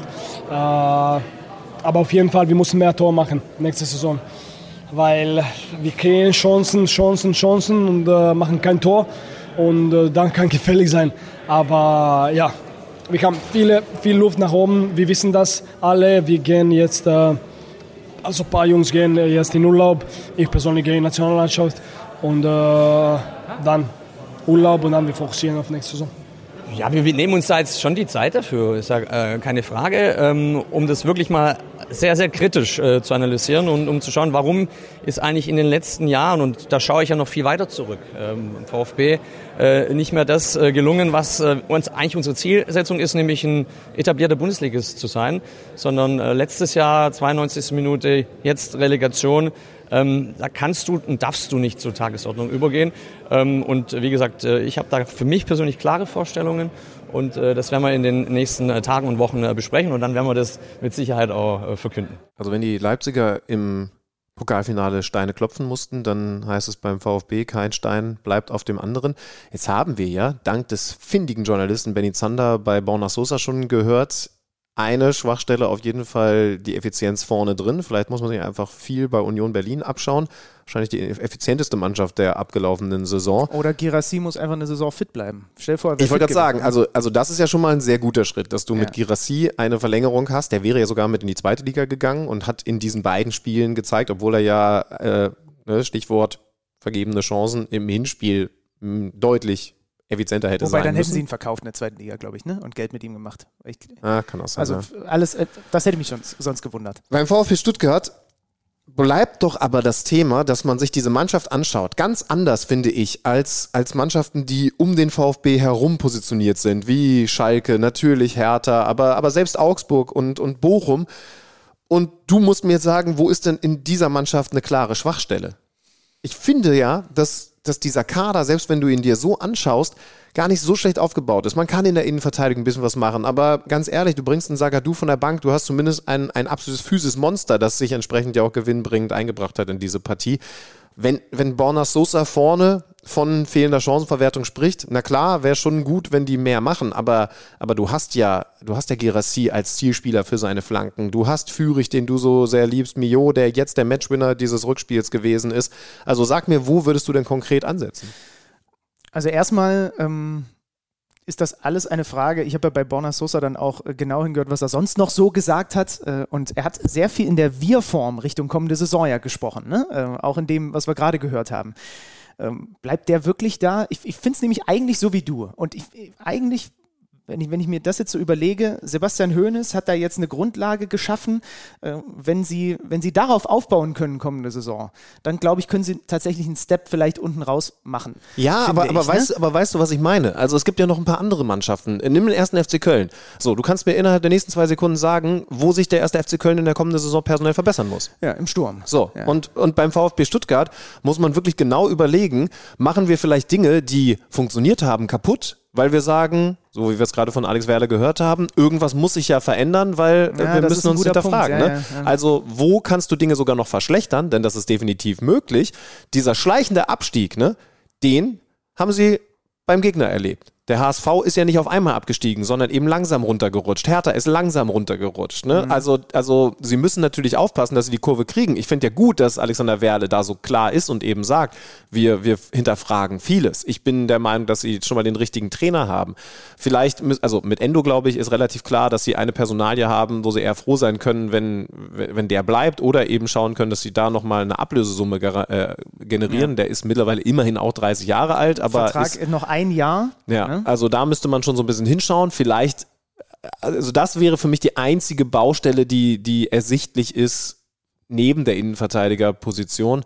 Ja, gut, und, und, und, und Rechtsverteidiger auch. Aber, aber diese Karasor-Position, die könnte man nochmal upgraden. Mhm. Sosa sehe ich gerade Vertrag bis 2025. Aber es ist ein guter Punkt. Also du würdest dafür plädieren, eher zu sagen, baut auf dem auf, was ihr jetzt mit dem Kern und dem Trainer äh, gemeinsam erlebt habt und versucht gestärkt so in der kommenden Saison Schritte nach vorne zu machen, ohne jetzt irgendwie den Kader komplett auf einen, ich sag's jetzt mal, äh, Abstiegskampfkader zu trimmen. Ja, also dafür hast du dann auch den falschen Trainer verpflichtet. Ja. Nimm nochmal einen klar spielerisch orientierten Achter mit dazu. Ähm, Mhm. Hol nochmal einen, der, der im Spielaufbau Qualitäten hat in der Defensive. Und das ist so die Frage, ne? Dann würde ich schon sagen, dann ist das eine Mannschaft, die kann, wenn, wenn, die, wenn die so durchrauschen und vor allen Dingen natürlich auch wichtig, verletzungsfrei bleiben, vorne effizienter sind, dann können die sogar auf 7, 8 gehen, so tabellenpositionstechnisch. Aber deswegen ist es eben auch so gefährlich. Zukunftsperspektive VfB Stuttgart haben wir hier mit einem Haken dran gemacht. Fehlt noch die Zukunftsperspektive des Hamburger Sportvereins. Pressekonferenzraum. Sebastian Wolf sitzt an unserer Seite, hat gerade den Ausführungen gelauscht von Tim Walter und Sebastian Hoeneß. Ähm, die wichtigste Frage, die, glaube ich, aus HSV-Sicht über diesem heutigen Tag steht. Äh, Jonas Beuth hat gesagt, es geht mit Tim Walter weiter. Und deine Gedanken dazu sind folgende. dass das bestimmt eine ähm, nachvollziehbare Entscheidung ist aus Jonas Bolts Sicht, die sich auch in den letzten Tagen und Wochen äh, schon abgezeichnet hat, die aber sicherlich äh, für den HSV nicht ganz, ganz einfach ist, weil natürlich ähm, Tim Walter hat sich sehr weit aus dem Fenster gelehnt. Er hat ja mehrfach gesagt, wir wissen, dass wir aufsteigen. Ähm, er hat es jetzt zweimal nicht geschafft und natürlich geht er mit einer gewissen Hypothek in die neue Saison. Inwiefern, du bist da einfach näher dran, inwiefern geht aber dadurch auch Jonas Bolt mit einer gewissen Hypothek in die nächste Saison?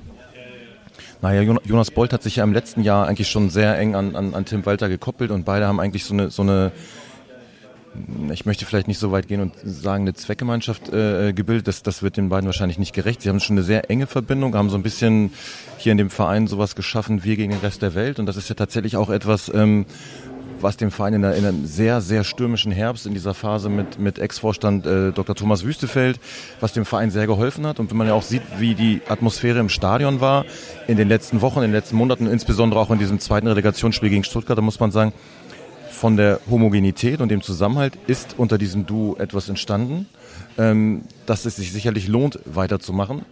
Aber ähm, es gibt natürlich auch sportliche Fragezeichen. 34 Ligaspiele plus diese beiden in der Relegation bedeuten für den HSV, dass er wie weit von der ersten Liga entfernt ist und das was passieren muss, wenn du gerade sagst, da muss eben auch sportlich bzw. personell ein bisschen was passieren. Das bedeutet eben, was muss da noch kommen, um diesen Schritt dann nächstes Jahr endlich machen zu können? Ich finde, man muss das tatsächlich sehr zweigeteilt sehen. In diesen beiden Relegationsspielen war er, obwohl die erste Halbzeit am Montag knapp war oder, oder eng war und auch dominant war, war er insgesamt in beiden Relegationsspielen sehr weit weg von der Bundesliga. Wenn man die Liga nimmt, dann war er sehr nah dran an der Bundesliga. Ähm, Gerade wir denken an diese dramatische Nachspielzeit ähm, zwischen, zwischen Regensburg und Heidenheim. Aber man muss halt auch sagen, ähm, Platz 3 hinter Darmstadt und Heidenheim ist mit einem 22 Millionen Etat kein Erfolg. Letztes Jahr war das noch eine andere Situation, da hatte der HSV die Schwergewichte ähm, Schalke und Werder in der Liga, war zwischenzeitlich weit abgeschlagen und hat mit so einem Husarenritt ähm, sich das noch verdient und, und irgendwie die ganze Stadt mitgerissen. Ähm, natürlich sind 66 Punkte eine, eine stolze Punktzahl und es ist bitter, mit dieser Punktzahl nicht aufzusteigen, weil das äh, ist zuvor erst in der zweiten Geschichte einer Mannschaft nicht gelungen. Aber ähm, nochmal, der HSV hat einen Etat zusammengestellt und hat sich ganz klar dem Ziel Direktaufstieg bekannt und dann ist hinter Darmstadt und Heidenheim einzulaufen eben kein Erfolg.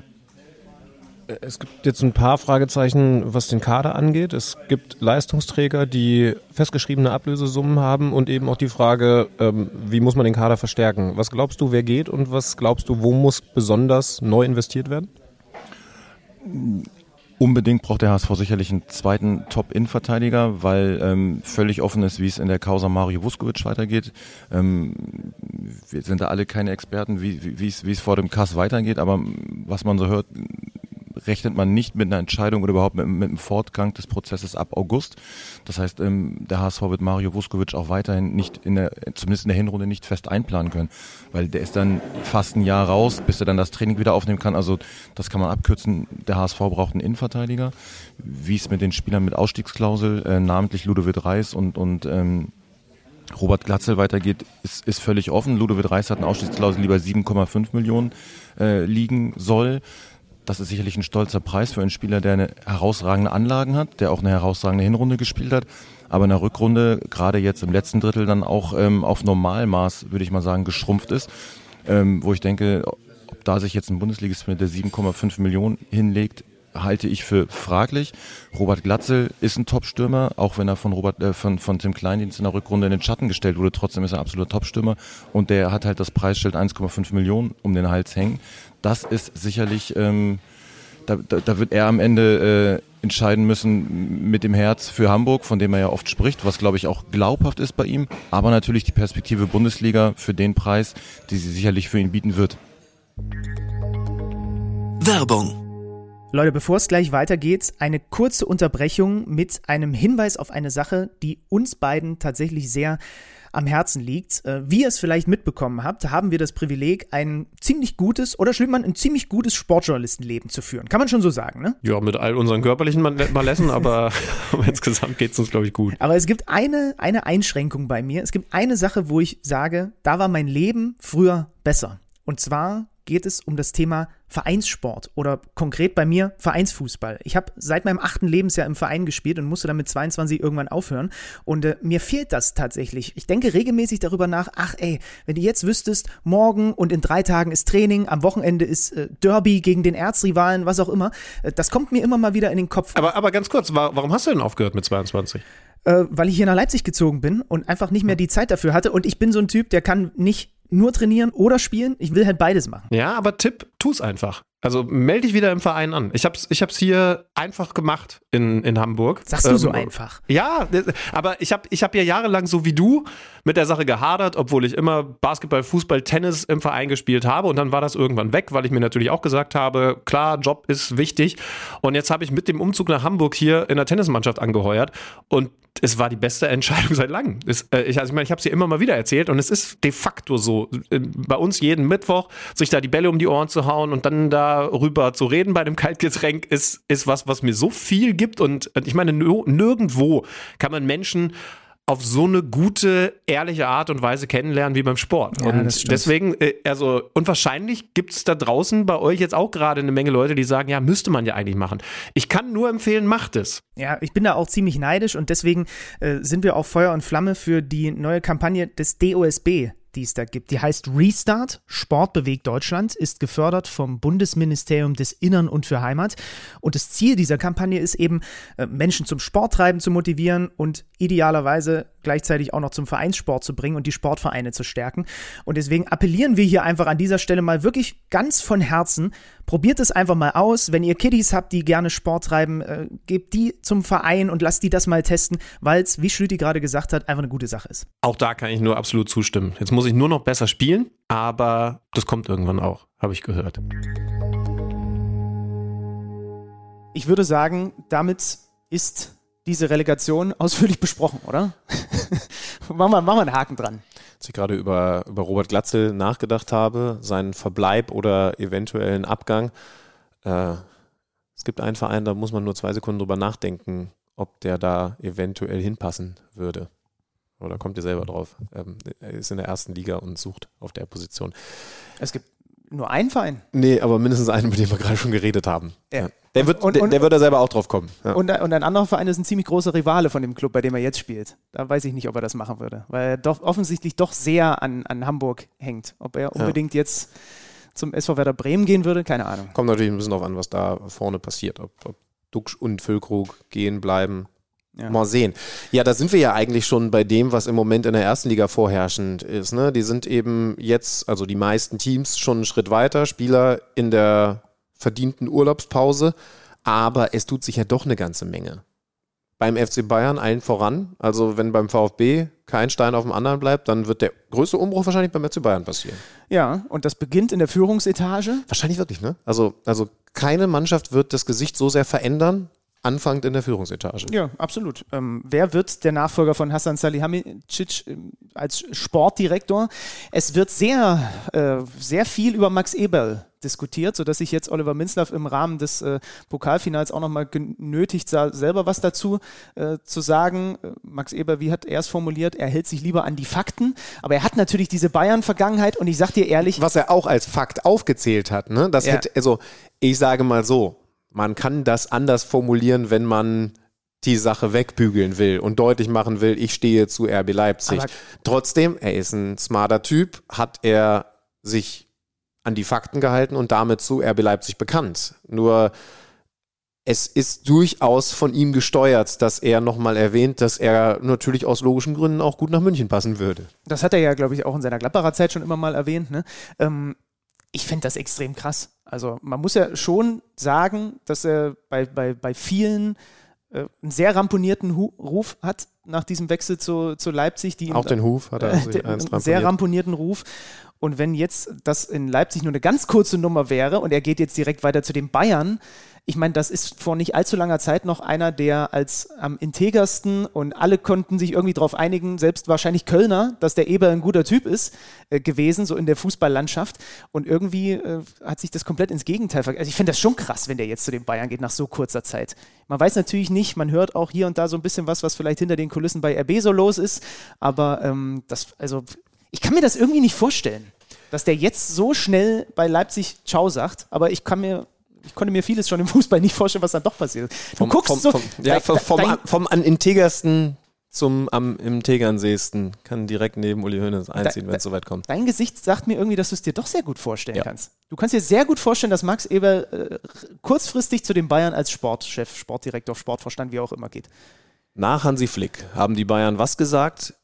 Wir brauchen auf der Position Trainer den besten Mann. Das ist der Mir San Mir FC Bayern Anspruch, der gelebt wird von eben genau dem Mann, der am Tegernsee offensichtlich weiterhin sehr viel mehr Zepter in der Hand hat, als man das über die vergangenen Monate so gedacht hat. Man hat viel Geld in die Hand genommen, hat Ablösesumme für Jürgen Nagelsmann an wen? An RB Leipzig bezahlt. Wenn Uli Hoeneß sagt, das ist der beste Mann, dann sagt Uli Hoeneß auch, wir werden alles dafür tun, den zu holen. Und wenn der FC Bayern alles dafür tut, auf dieser so wichtigen Position jemanden zu holen, dann kann ich mir gut vorstellen, dass sie die auch kriegen, den auch kriegen. Kader, Rafa Guerrero. Letzte Woche habe ich noch gesagt, wir werden ihn in der Bundesliga jetzt dann ja wahrscheinlich nicht mehr sehen, aber äh, Thomas Tuchel habe ich natürlich komplett unterschlagen, der ja ein riesen Guerrero-Fan ist aus, äh, aus der äh, gemeinsamen Zeit.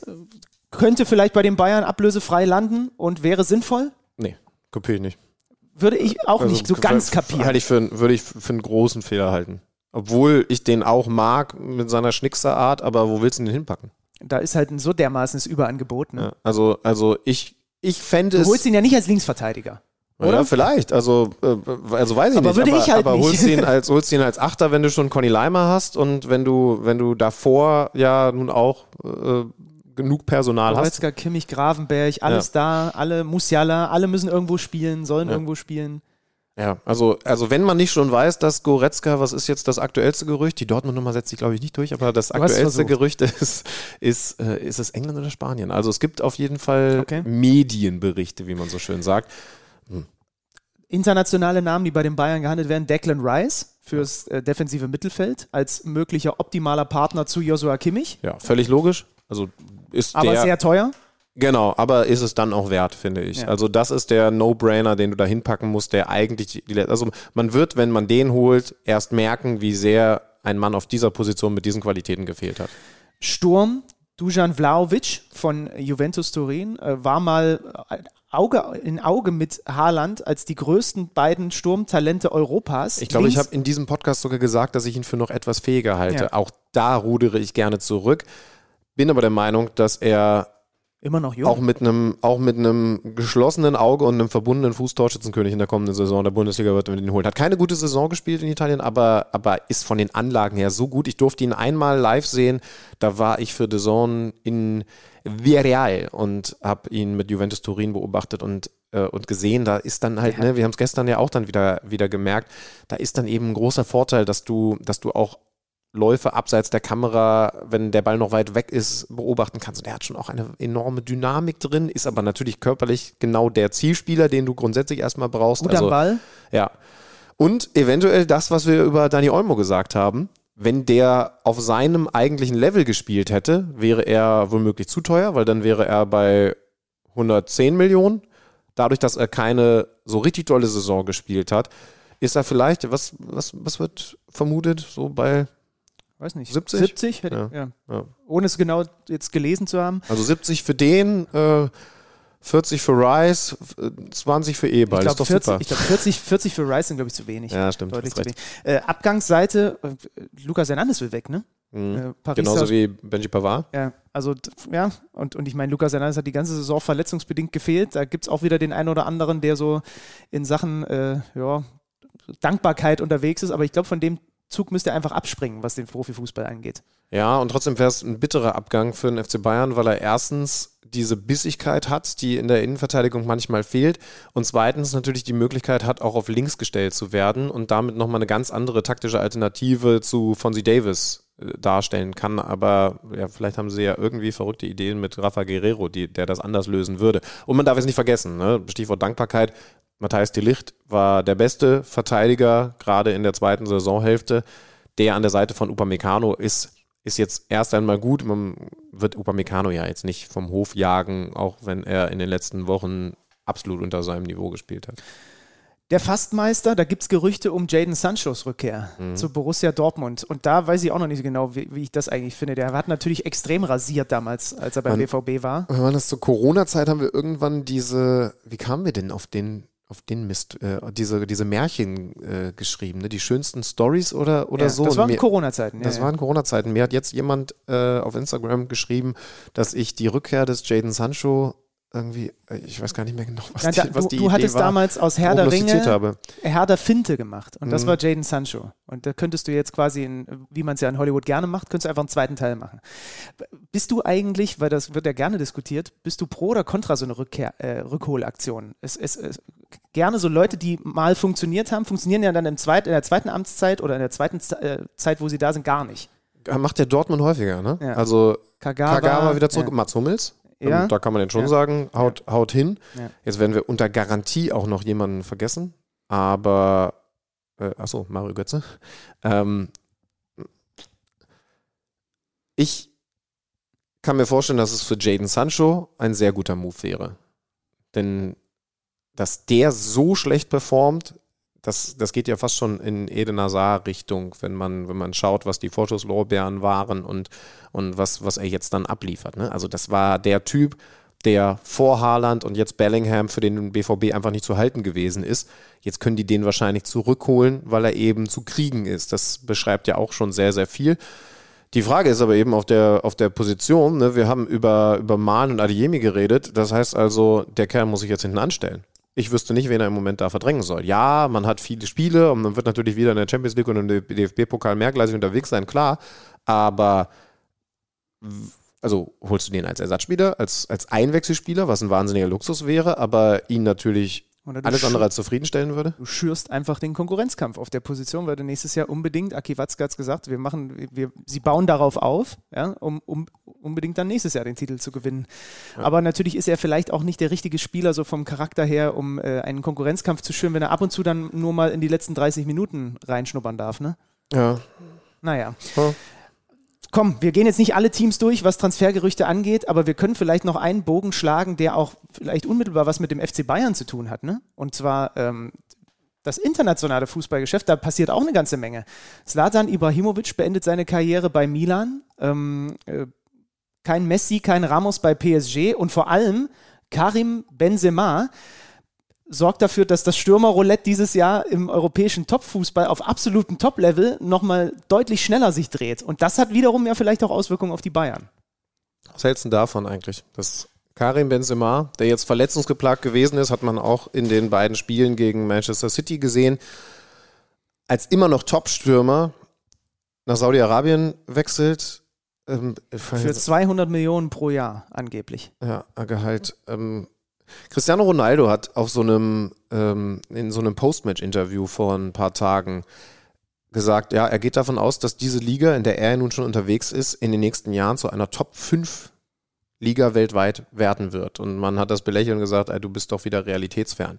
Wenn ein Benzema dahin geht, wenn Busquets, das ist der nächste Name, dahin geht, dann bist du vielleicht, es reicht noch nicht, ne, aber es ist ja eine Dynamik zu beobachten, wirklich nicht mehr so weit davon entfernt, dass, dass Saudi-Arabien eine Top-5-Liga ist. Nö, glaube ich nicht. Dafür sind es mir zu abgehalfterte. Also es gehen keine Topstars in ihrer Prime dahin. Naja, aber es ist immer noch einer der besten. Wenn, also wenn Benzema, also dem kannst du beide Füße abtapen, der würde äh, Torschützenkönig werden beim FC Bayern. Also der war vor zwei Jahren besser, aber vor zwei Jahren war er halt der Beste der Welt.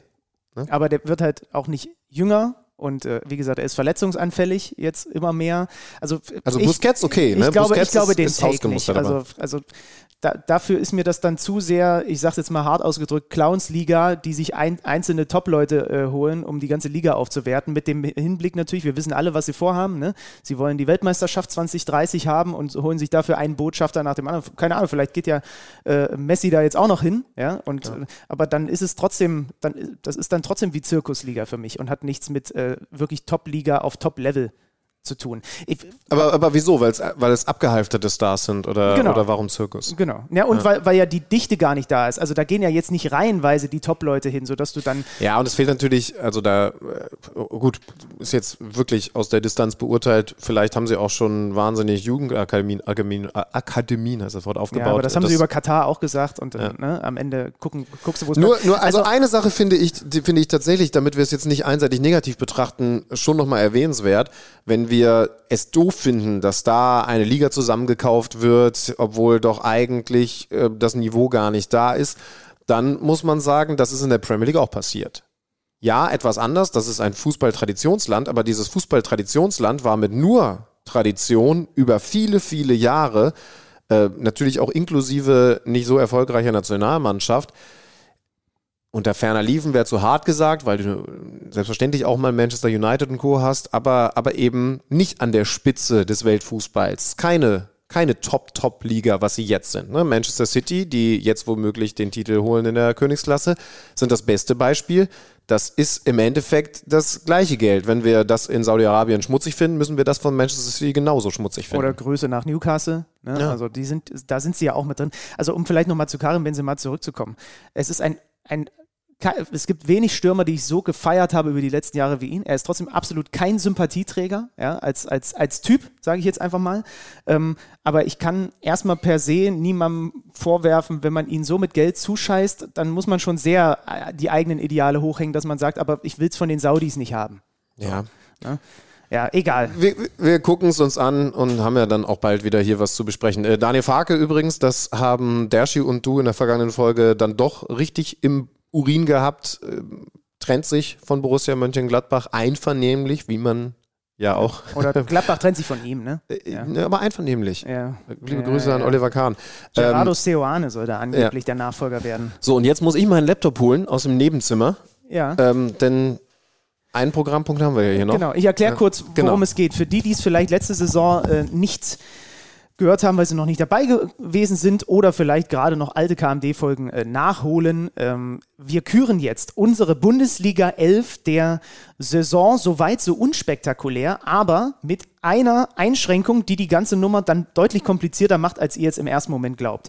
Denn in unserer 11 der Saison ist das Besondere, dass von jedem Bundesliga-Team nur ein Spieler drin sein darf. Und das hat zur Folge, dass ich mir das Hirn zermartert habe die letzte Woche, weil ich natürlich Spieler rauslassen musste, die ich eigentlich unbedingt mit drin haben wollte, weil es natürlich von bestimmten Vereinen einfach zwei, drei Spieler gibt, die ich alle gerne in der Elf gehabt hätte. Weswegen ich einfach dieses Jahr, keine Sorge, das werde ich dann, ich habe für mich ein Second Team aufgestellt. Habe ich auch gemacht. Und es ist übrigens trotzdem immer noch ein geiles Team. Lass uns anfangen. Die Elf Das der Saison von Kicker meets The Zone. Alex Schlüter beginnt mit seiner Torhüterposition. Ähm, die Torhüterposition wird bekleidet von einem, da habe ich lange überlegt, äh, denn ich hätte ansonsten noch einen Feldspieler parat gehabt, von einem Kölner, von Marvin Schwebe. Ah ja. Ich habe äh, mich für Gregor Kobel entschieden. Uh. Keine Diskussion. Ähm, Wow. Selbst, selbst Okay, der Bayern, selbst der Bayern äh, Patzer von ihm, ich, ich glaube, er ist, ist er nicht von allen Spielern sogar der Notenbeste in der kompletten Bundesliga in dieser Saison Das ist, gewesen? das ist absolut richtig, aber den Dortmunder Torhüter zu nehmen Ja, und ja. keinen Dortmunder Ja. Feldspieler zu nehmen, halte ich für einen wahnsinnigen Fehler, Leute. Nein, das ist überhaupt kein Fehler. Also ich habe mich natürlich schwer getan, weil klar, da damit kein Bellingham, kein äh, Aller, kein Malen nach der Rückrunde und so weiter. Aber nein, der, der konstanteste, der beste, ohne den sie gar nicht die Chance gehabt hätten, Meister zu werden, ist Gregor Kobel für mich Ich gewesen. glaube, du hast dich vercoacht. Du hast dich jetzt schon Ja, vercoacht. ja, ja. Verteidigung. Was spielst du denn eigentlich für ein System? Ich bin zwischen. äh, 4-4-2. Ja, okay, weil ich habe also ich habe ich habe zwei Varianten. Ich sag dir gleich, ich sag dir gleich, ähm, für welche ich mich entschieden habe. Das ist dann nämlich ein 4-3-3.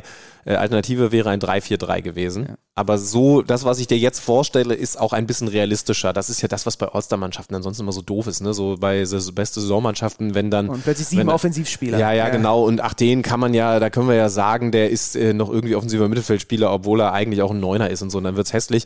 Ich habe schon versucht, ein bisschen vernünftig zu machen mit einer Vierer-Abwehrkette, auf der rechts der offensivfreudige Frimpong spielt. Habe ich auch. Letzte Saison habe ich ihn unterschlagen, habe von den Leverkusenern richtig kassiert. Dieses Jahr musste er auch allein aufgrund der Leistung kommen. Auf der, da hättet ihr selber drauf kommen können, dass ich mich für den entscheide, in der Innenverteidigung äh, Van der Veen spielt. Ich habe, ähm, da gehe ich mal ganz kurz auf meine Linksverteidigerposition. Ja, da komme ich ja gleich hin. Ja, aber da brauche ich, ja okay, machen wir gleich. Also meine Innenverteidiger sind Matthias Ginter, das Uhrwerk, was aber auch zur Folge Ja. hatte, kein Grifo. Ja, Ja. Zum, Und Robin Knoche von Union Berlin, was zur Folge hatte, Knoche. was zur Folge hatte, kein äh, Rani Kedira oder kein Geraldo Becker zu nehmen. Oh, oh Zander. Ich habe Guardiol. Ich weiß, das hat auch Dinge zur Folge, aber, Den habe ich nicht spiele- genommen, weil er zu wenig Spiele hatte. Also ich habe für mich so eine Marke gesetzt von, es darf niemand weniger als 25 Spiele gemacht haben in dieser Okay, die Saison. Regel gab es bei mir nicht. Und Linksverteidiger war dann ein bisschen schwieriger, habe ich mich für Borna Sosa entschieden. Und ich habe mich, äh, und ich brauche jetzt deinen Rat, weil bei mir stehen hier zwei. Die, die, die ein bisschen gefakte Variante wäre Van de Feen, weil er das auch gespielt hat. Mhm. Und dann gibt es hier noch die Variante Angelino mit seinen 10 Assists bei den Hoffenheimern. Ich würde zu Angelino, weil es ein e e echterer Linksverteidiger ist, tendieren. Ja, ähm, mach mal Angelino, weil ich habe jetzt auch die echte Variante genommen und muss sagen, ich habe nämlich sonst keinen Hoffenheimer. Ich hätte wahrscheinlich Angelino auch vor Sosa nehmen sollen. Aber jetzt habe ich mich für Sosa Okay. entschieden. Das ist jetzt okay. Ich wollte im defensiven Mittelfeld unbedingt, das war neben Gregor Kobel und den beiden Stürmern das, was für mich absolut klar war, ich wollte unbedingt Skiri haben vom 1. FC Köln. Das ist Ja. mein Kölner, deswegen zum Beispiel geht auch kein Hector als Linksverteidiger und kein Flo Keins, den ich gerne genommen hätte. Ja, oder kein Schwäbe im Tor. Das Ja. ist mein Problem, weil deswegen musste ich Skiri wieder streichen. Ja. Also Skiri und dann ist mein weiteres Mittelfeld Musiala, Nkunku und Jonas Hofmann. Oh, ich habe keinen Jonas Hofmann. Aber Nkunku übrigens, der gerade so diese 25-Spiele-Marke ge äh, geschafft hat, weswegen ich ihn dann mit reingenommen Ja. habe. ich spiele mit Grifo Musiala Bellingham und, und habe in der 3-4-3-Variante Barrero ähm, von, ich- von Mainz ja, gehabt, ja. Ähm, weil ich eigentlich da noch einen Defensiven haben wollte, aber jetzt habe ich ja hinten die Viererkette mit Sosa. Ja, doch, das ziehe ich jetzt so durch. Sosa ist Ziehst halt du links. durch. Und, und dann habe ich Grifo Musiala Bellingham. Grifo und Bellingham tun mir auch weh, dass ich sie nicht nehmen konnte. Aber ich, ne, die Abwägung war dann eher Ginter und Kobel zu nehmen als die beiden. Und im Sturm, da bin ich jetzt sehr gespannt. Hast du, was hast, wie viel hast du im Ich Sturm? habe drei Stürmer. Drei Stürmer. Ich habe zwei Stürmer und das sind bei mir Kolomuani und Niklas Füllkrug. Ja, und ich habe Kolomoani und Füllkrug und habe halt den Unioner noch frei. Geraldo und kann Becker. deswegen Ja. Geraldo Becker nehmen. Und damit schlage ich dich. Nie im Leben. Da fallen jetzt noch, da fallen jetzt noch ein De Lichtfeld durchs Raster, ein Jens, den ich sowieso nicht genommen hätte von Schalke, weil der irgendwie äh, zu wenig Spiele äh, gemacht hat. Wie gesagt, äh, Keins, Soboslai, Girassi, Bülter, Onisivo, ne? aber also das sind unsere Elfs der Saison. Elfs, sagt man, weiß ich nicht. Elfs der Saisonen. Ja. Das packen wir auch irgendwie nochmal bei Social Media raus. Da könnt ihr das nochmal äh, könnt ihr das noch mal plakativ vor euch Komm, sehen. nochmal im Schnelldurchlauf. Bei mir 4-3-3-System, Schwebe im Tor, davor die Viererkette von links nach rechts, Sosa, Van de Feen, Guardiol, Frimpong, Grifo, Musiala, Bellingham und Becker, Füllkrug, Kolomuani im Sturm. Und wird geschlagen von diesem Team. Kobel im Tor, Frimpong, Ginter, Knoche, Angelino, Skiri, Musiala, Hofmann, Nkunku und Füllkrug und Kolo Myani. Ihr dürft bewerten. und eure Elf interessiert uns natürlich auch. Ja, ja. packen wir irgendwie aufs, auf Social. Ja. Das wird ein Social-Sommer. Das wird, ein- das wird ein Social-Sommer. Benny Zander schaut in seine Notizen, guckt, was da noch so ist. Wir hängen noch irgendwo auf dem Weg Richtung Auto, ne? Also es ist noch offen, wie wir eigentlich hierher gekommen sind. Mhm. Ich sag mal so, vorweggenommen, es gab hier noch zwei, drei Feierabendbier. Mhm. Entsprechend ist meine Zerstörtheit auch nur zur Hälfte durch Heuschnupfen zu erklären. Aber wie die Sache ausgegangen ist, können wir uns ja dann abschließend vielleicht anhören. Ne? Also ähm, die Dienstags Alex und Benny Version zieht sich leise zurück Und macht Platz für die Montags Benny und Alex Version. Was war die Zeit, wie lange das Auto stehen bleibt? Wann wird es abgeschleppt? Ich glaube ab 1.30 Uhr. Wir sind noch auf der sicheren Seite. Aber am Ende, ist, am Ende muss ich ehrlicherweise sagen, ist auch nur dein Auto. ah nee, es ist aber dein Auto, was mich mitnimmt. Deswegen ist es mir doch sehr daran gelegen, dass wir hier noch rechtzeitig vom Hof kommen. Es ist 0.20 Uhr. Ja, also wenn, aber wenn ich mich richtig erinnere, gehen wir jetzt hier rein, dann links und wieder links. So ist das. Ich werde fast überfahren. Tschüss. Tschüssi. Die versammelte Fotografenschaft verabschiedet sich auch. Fotograf, ja? Ja. ja. Und wir, wir machen das ja quasi, wenn du so willst, auch, ne? Weil die Saison ist jetzt, also, na gut, nee, meine Saison, meine Fußballsaison ist jetzt mit diesen Metern, die wir hier zu deinem Auto laufen, beendet. Bei deiner steht noch was ganz Nettes an. Ich habe noch Istanbul am Samstag, Champions League Finale. Manchester City gegen Inter Mailand. Ich gebe gleich meinen Senf dazu. Du ähm, darfst das jetzt rein als Fan bewerten. Was erwartest du für ein Finale? Ich erwarte natürlich eigentlich einen klaren Sieg für Manchester City. Und dann gibt es so 5% von mir, die glauben, die Italiener werden die Spielverder den Spielverderber spielen. Die, hast, die hat, glaube ich, jeder von uns in sich, die 5%. Ja, ähm, also weil es halt auch die besten Spielverderber sind, die es im Weltfußball gibt. Ne? so. Und äh, das ist dann auf eine gewisse Art und Weise, nicht ausschließlich, aber auf eine gewisse Art und Weise dann das Spannende an dem Spiel. Sie haben natürlich auch Einzelspieler, ne? es ist jetzt nicht so, dass das da eine Trümmertruppe ist. Haben zum Beispiel den Stadtrivalen im Halbfinale ziemlich klar weggespielt, also weggespielt im italienischen Sinne, nicht so wie Man City Mannschaften wie Real Madrid wegspielt. Ich habe auch City vorne.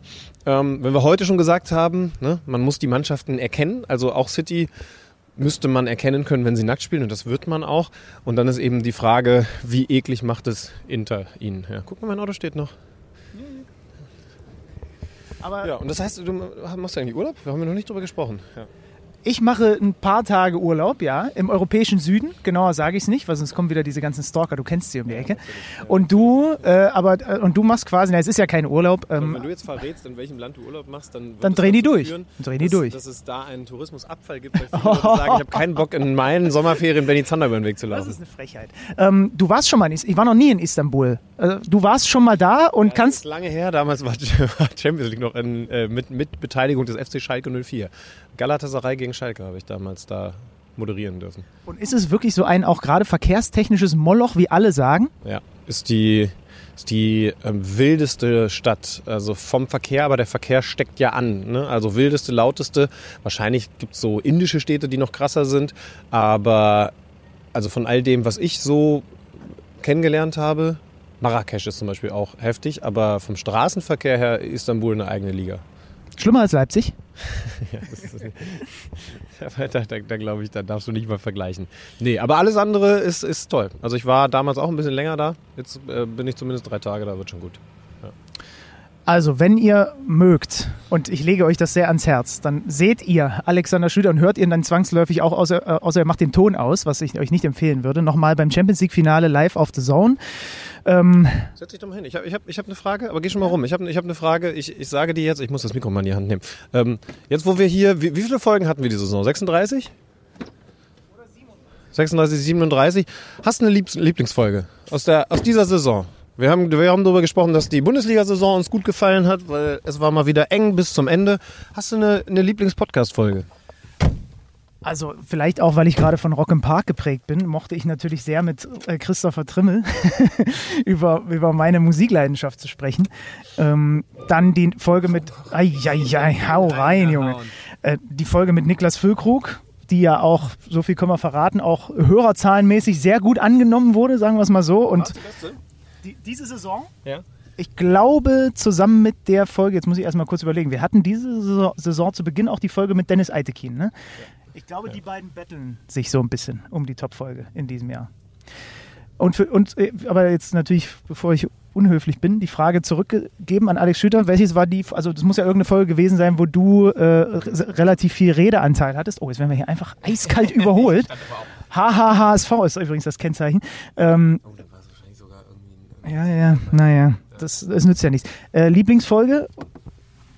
Ähm, mir kommt jetzt gerade, mir kommt jetzt gerade ein anderer Österreicher in den Kopf, äh, Patrick Wimmer, bei mir in der Heimat, äh, weil ich irgendwie die Folgen, in denen ich dann äh, danach noch äh, bei Fadi Abend esse, immer, immer irgendwie besonders finde, aber ähm, war ja auch mit ihm wahnsinnig, wahnsinnig angenehm. Ähm, was haben wir denn noch gehabt? Viele Österreicher. Ja, wir, haben, wir waren sehr Österreich geprägt ja. in diesem Jahr, muss man, muss man schon sagen. Ähm, Tim Walter war hier schon auch besonders, ne? Ja. Also, also Tim Walter hat auch Spaß gemacht. Ja. Ich, ich habe ein paar, die ich, die ich sehr gut fand. Trümmel hast du gesagt. Äh, ja, Lücke war natürlich schon auch sehr, sehr schön. Ja. Aber es ist auch echt eine lange Saison, ne? Also es, wenn ich, jetzt überlege, dir, ich weiß gar nicht, wie wir am Anfang hatten. Du kannst dir vorstellen, dass ich mich jetzt einfach auch mal freue, dich mal ein paar Wochen nur ganz sporadisch zu sehen und zu hören. Ähm, und vielleicht geht es den Hörern, nee, den Hörern wird es nicht so gehen. Also ihr könnt ja einfach, wenn ihr mögt, ich hab, mich haben jetzt wieder Nachrichten erreicht von Menschen, die jetzt gerade erst über Kicker Meets the Zone gestoßen sind, gestolpert sind und von vorne unsere Folgen anfangen zu hören und gerade bei der Europameisterschaft angekommen sind. Das, das ist schon, das ist äh, Dedication. Das würde ich nicht machen ähm, an eurer Stelle. Doch, ja, aber Respekt, wenn ihr, wenn ihr das so durchzieht. Da habt ihr jetzt ja ein paar, paar Wochen, um aufzuholen und dann, und dann liefern wir wieder ab. Ähm, ich weiß gar nicht, wann die erste Folge ist. Irgendwann vor dem ersten Spieltag wahrscheinlich, ne? So wie wir es immer handhaben. Ich würde auch sagen, oder? Wir entlassen die Leute jetzt, danken euch fürs äh, Zuhören auch in dieser Saison wieder und reiten jetzt hier äh, mit deinem auch mal wieder relativ überschaubar sauberen Auto in den ist, Sonnenuntergang. Es ist, ist Blütenpollen-Saison, ne? Also nicht nur mein Schädel, sondern auch dieses Auto ist voll damit. Eigentlich müsste man jetzt schon wieder durch die Waschanlage, die hat nur nicht mehr auf. Ja. Hast du noch abschließende Worte? Schön, dass ihr dabei gewesen seid. Ähm, schickt uns gerne, was ihr gut fandet, ähm, was eure Lieblingsfolge war. Kann man das nicht zur Abstimmung äh, freigeben? Ja, mach ich. Ja, ja. Ähm, würde mich ja interessieren. Was sollten wir besser machen? Sollte der Vertrag mit Benny Zander verlängert werden? Oder gibt es interessante Typen, die man da vielleicht reinholen kann? Gerne auch Mädels. Also äh, gebt, gerne, gebt gerne Feedback. Und im Ernst, äh, schön, dass ihr zugehört habt. Ich freue mich auf die kommende Saison. Tschüss, macht's gut, habt einen schönen Sommer.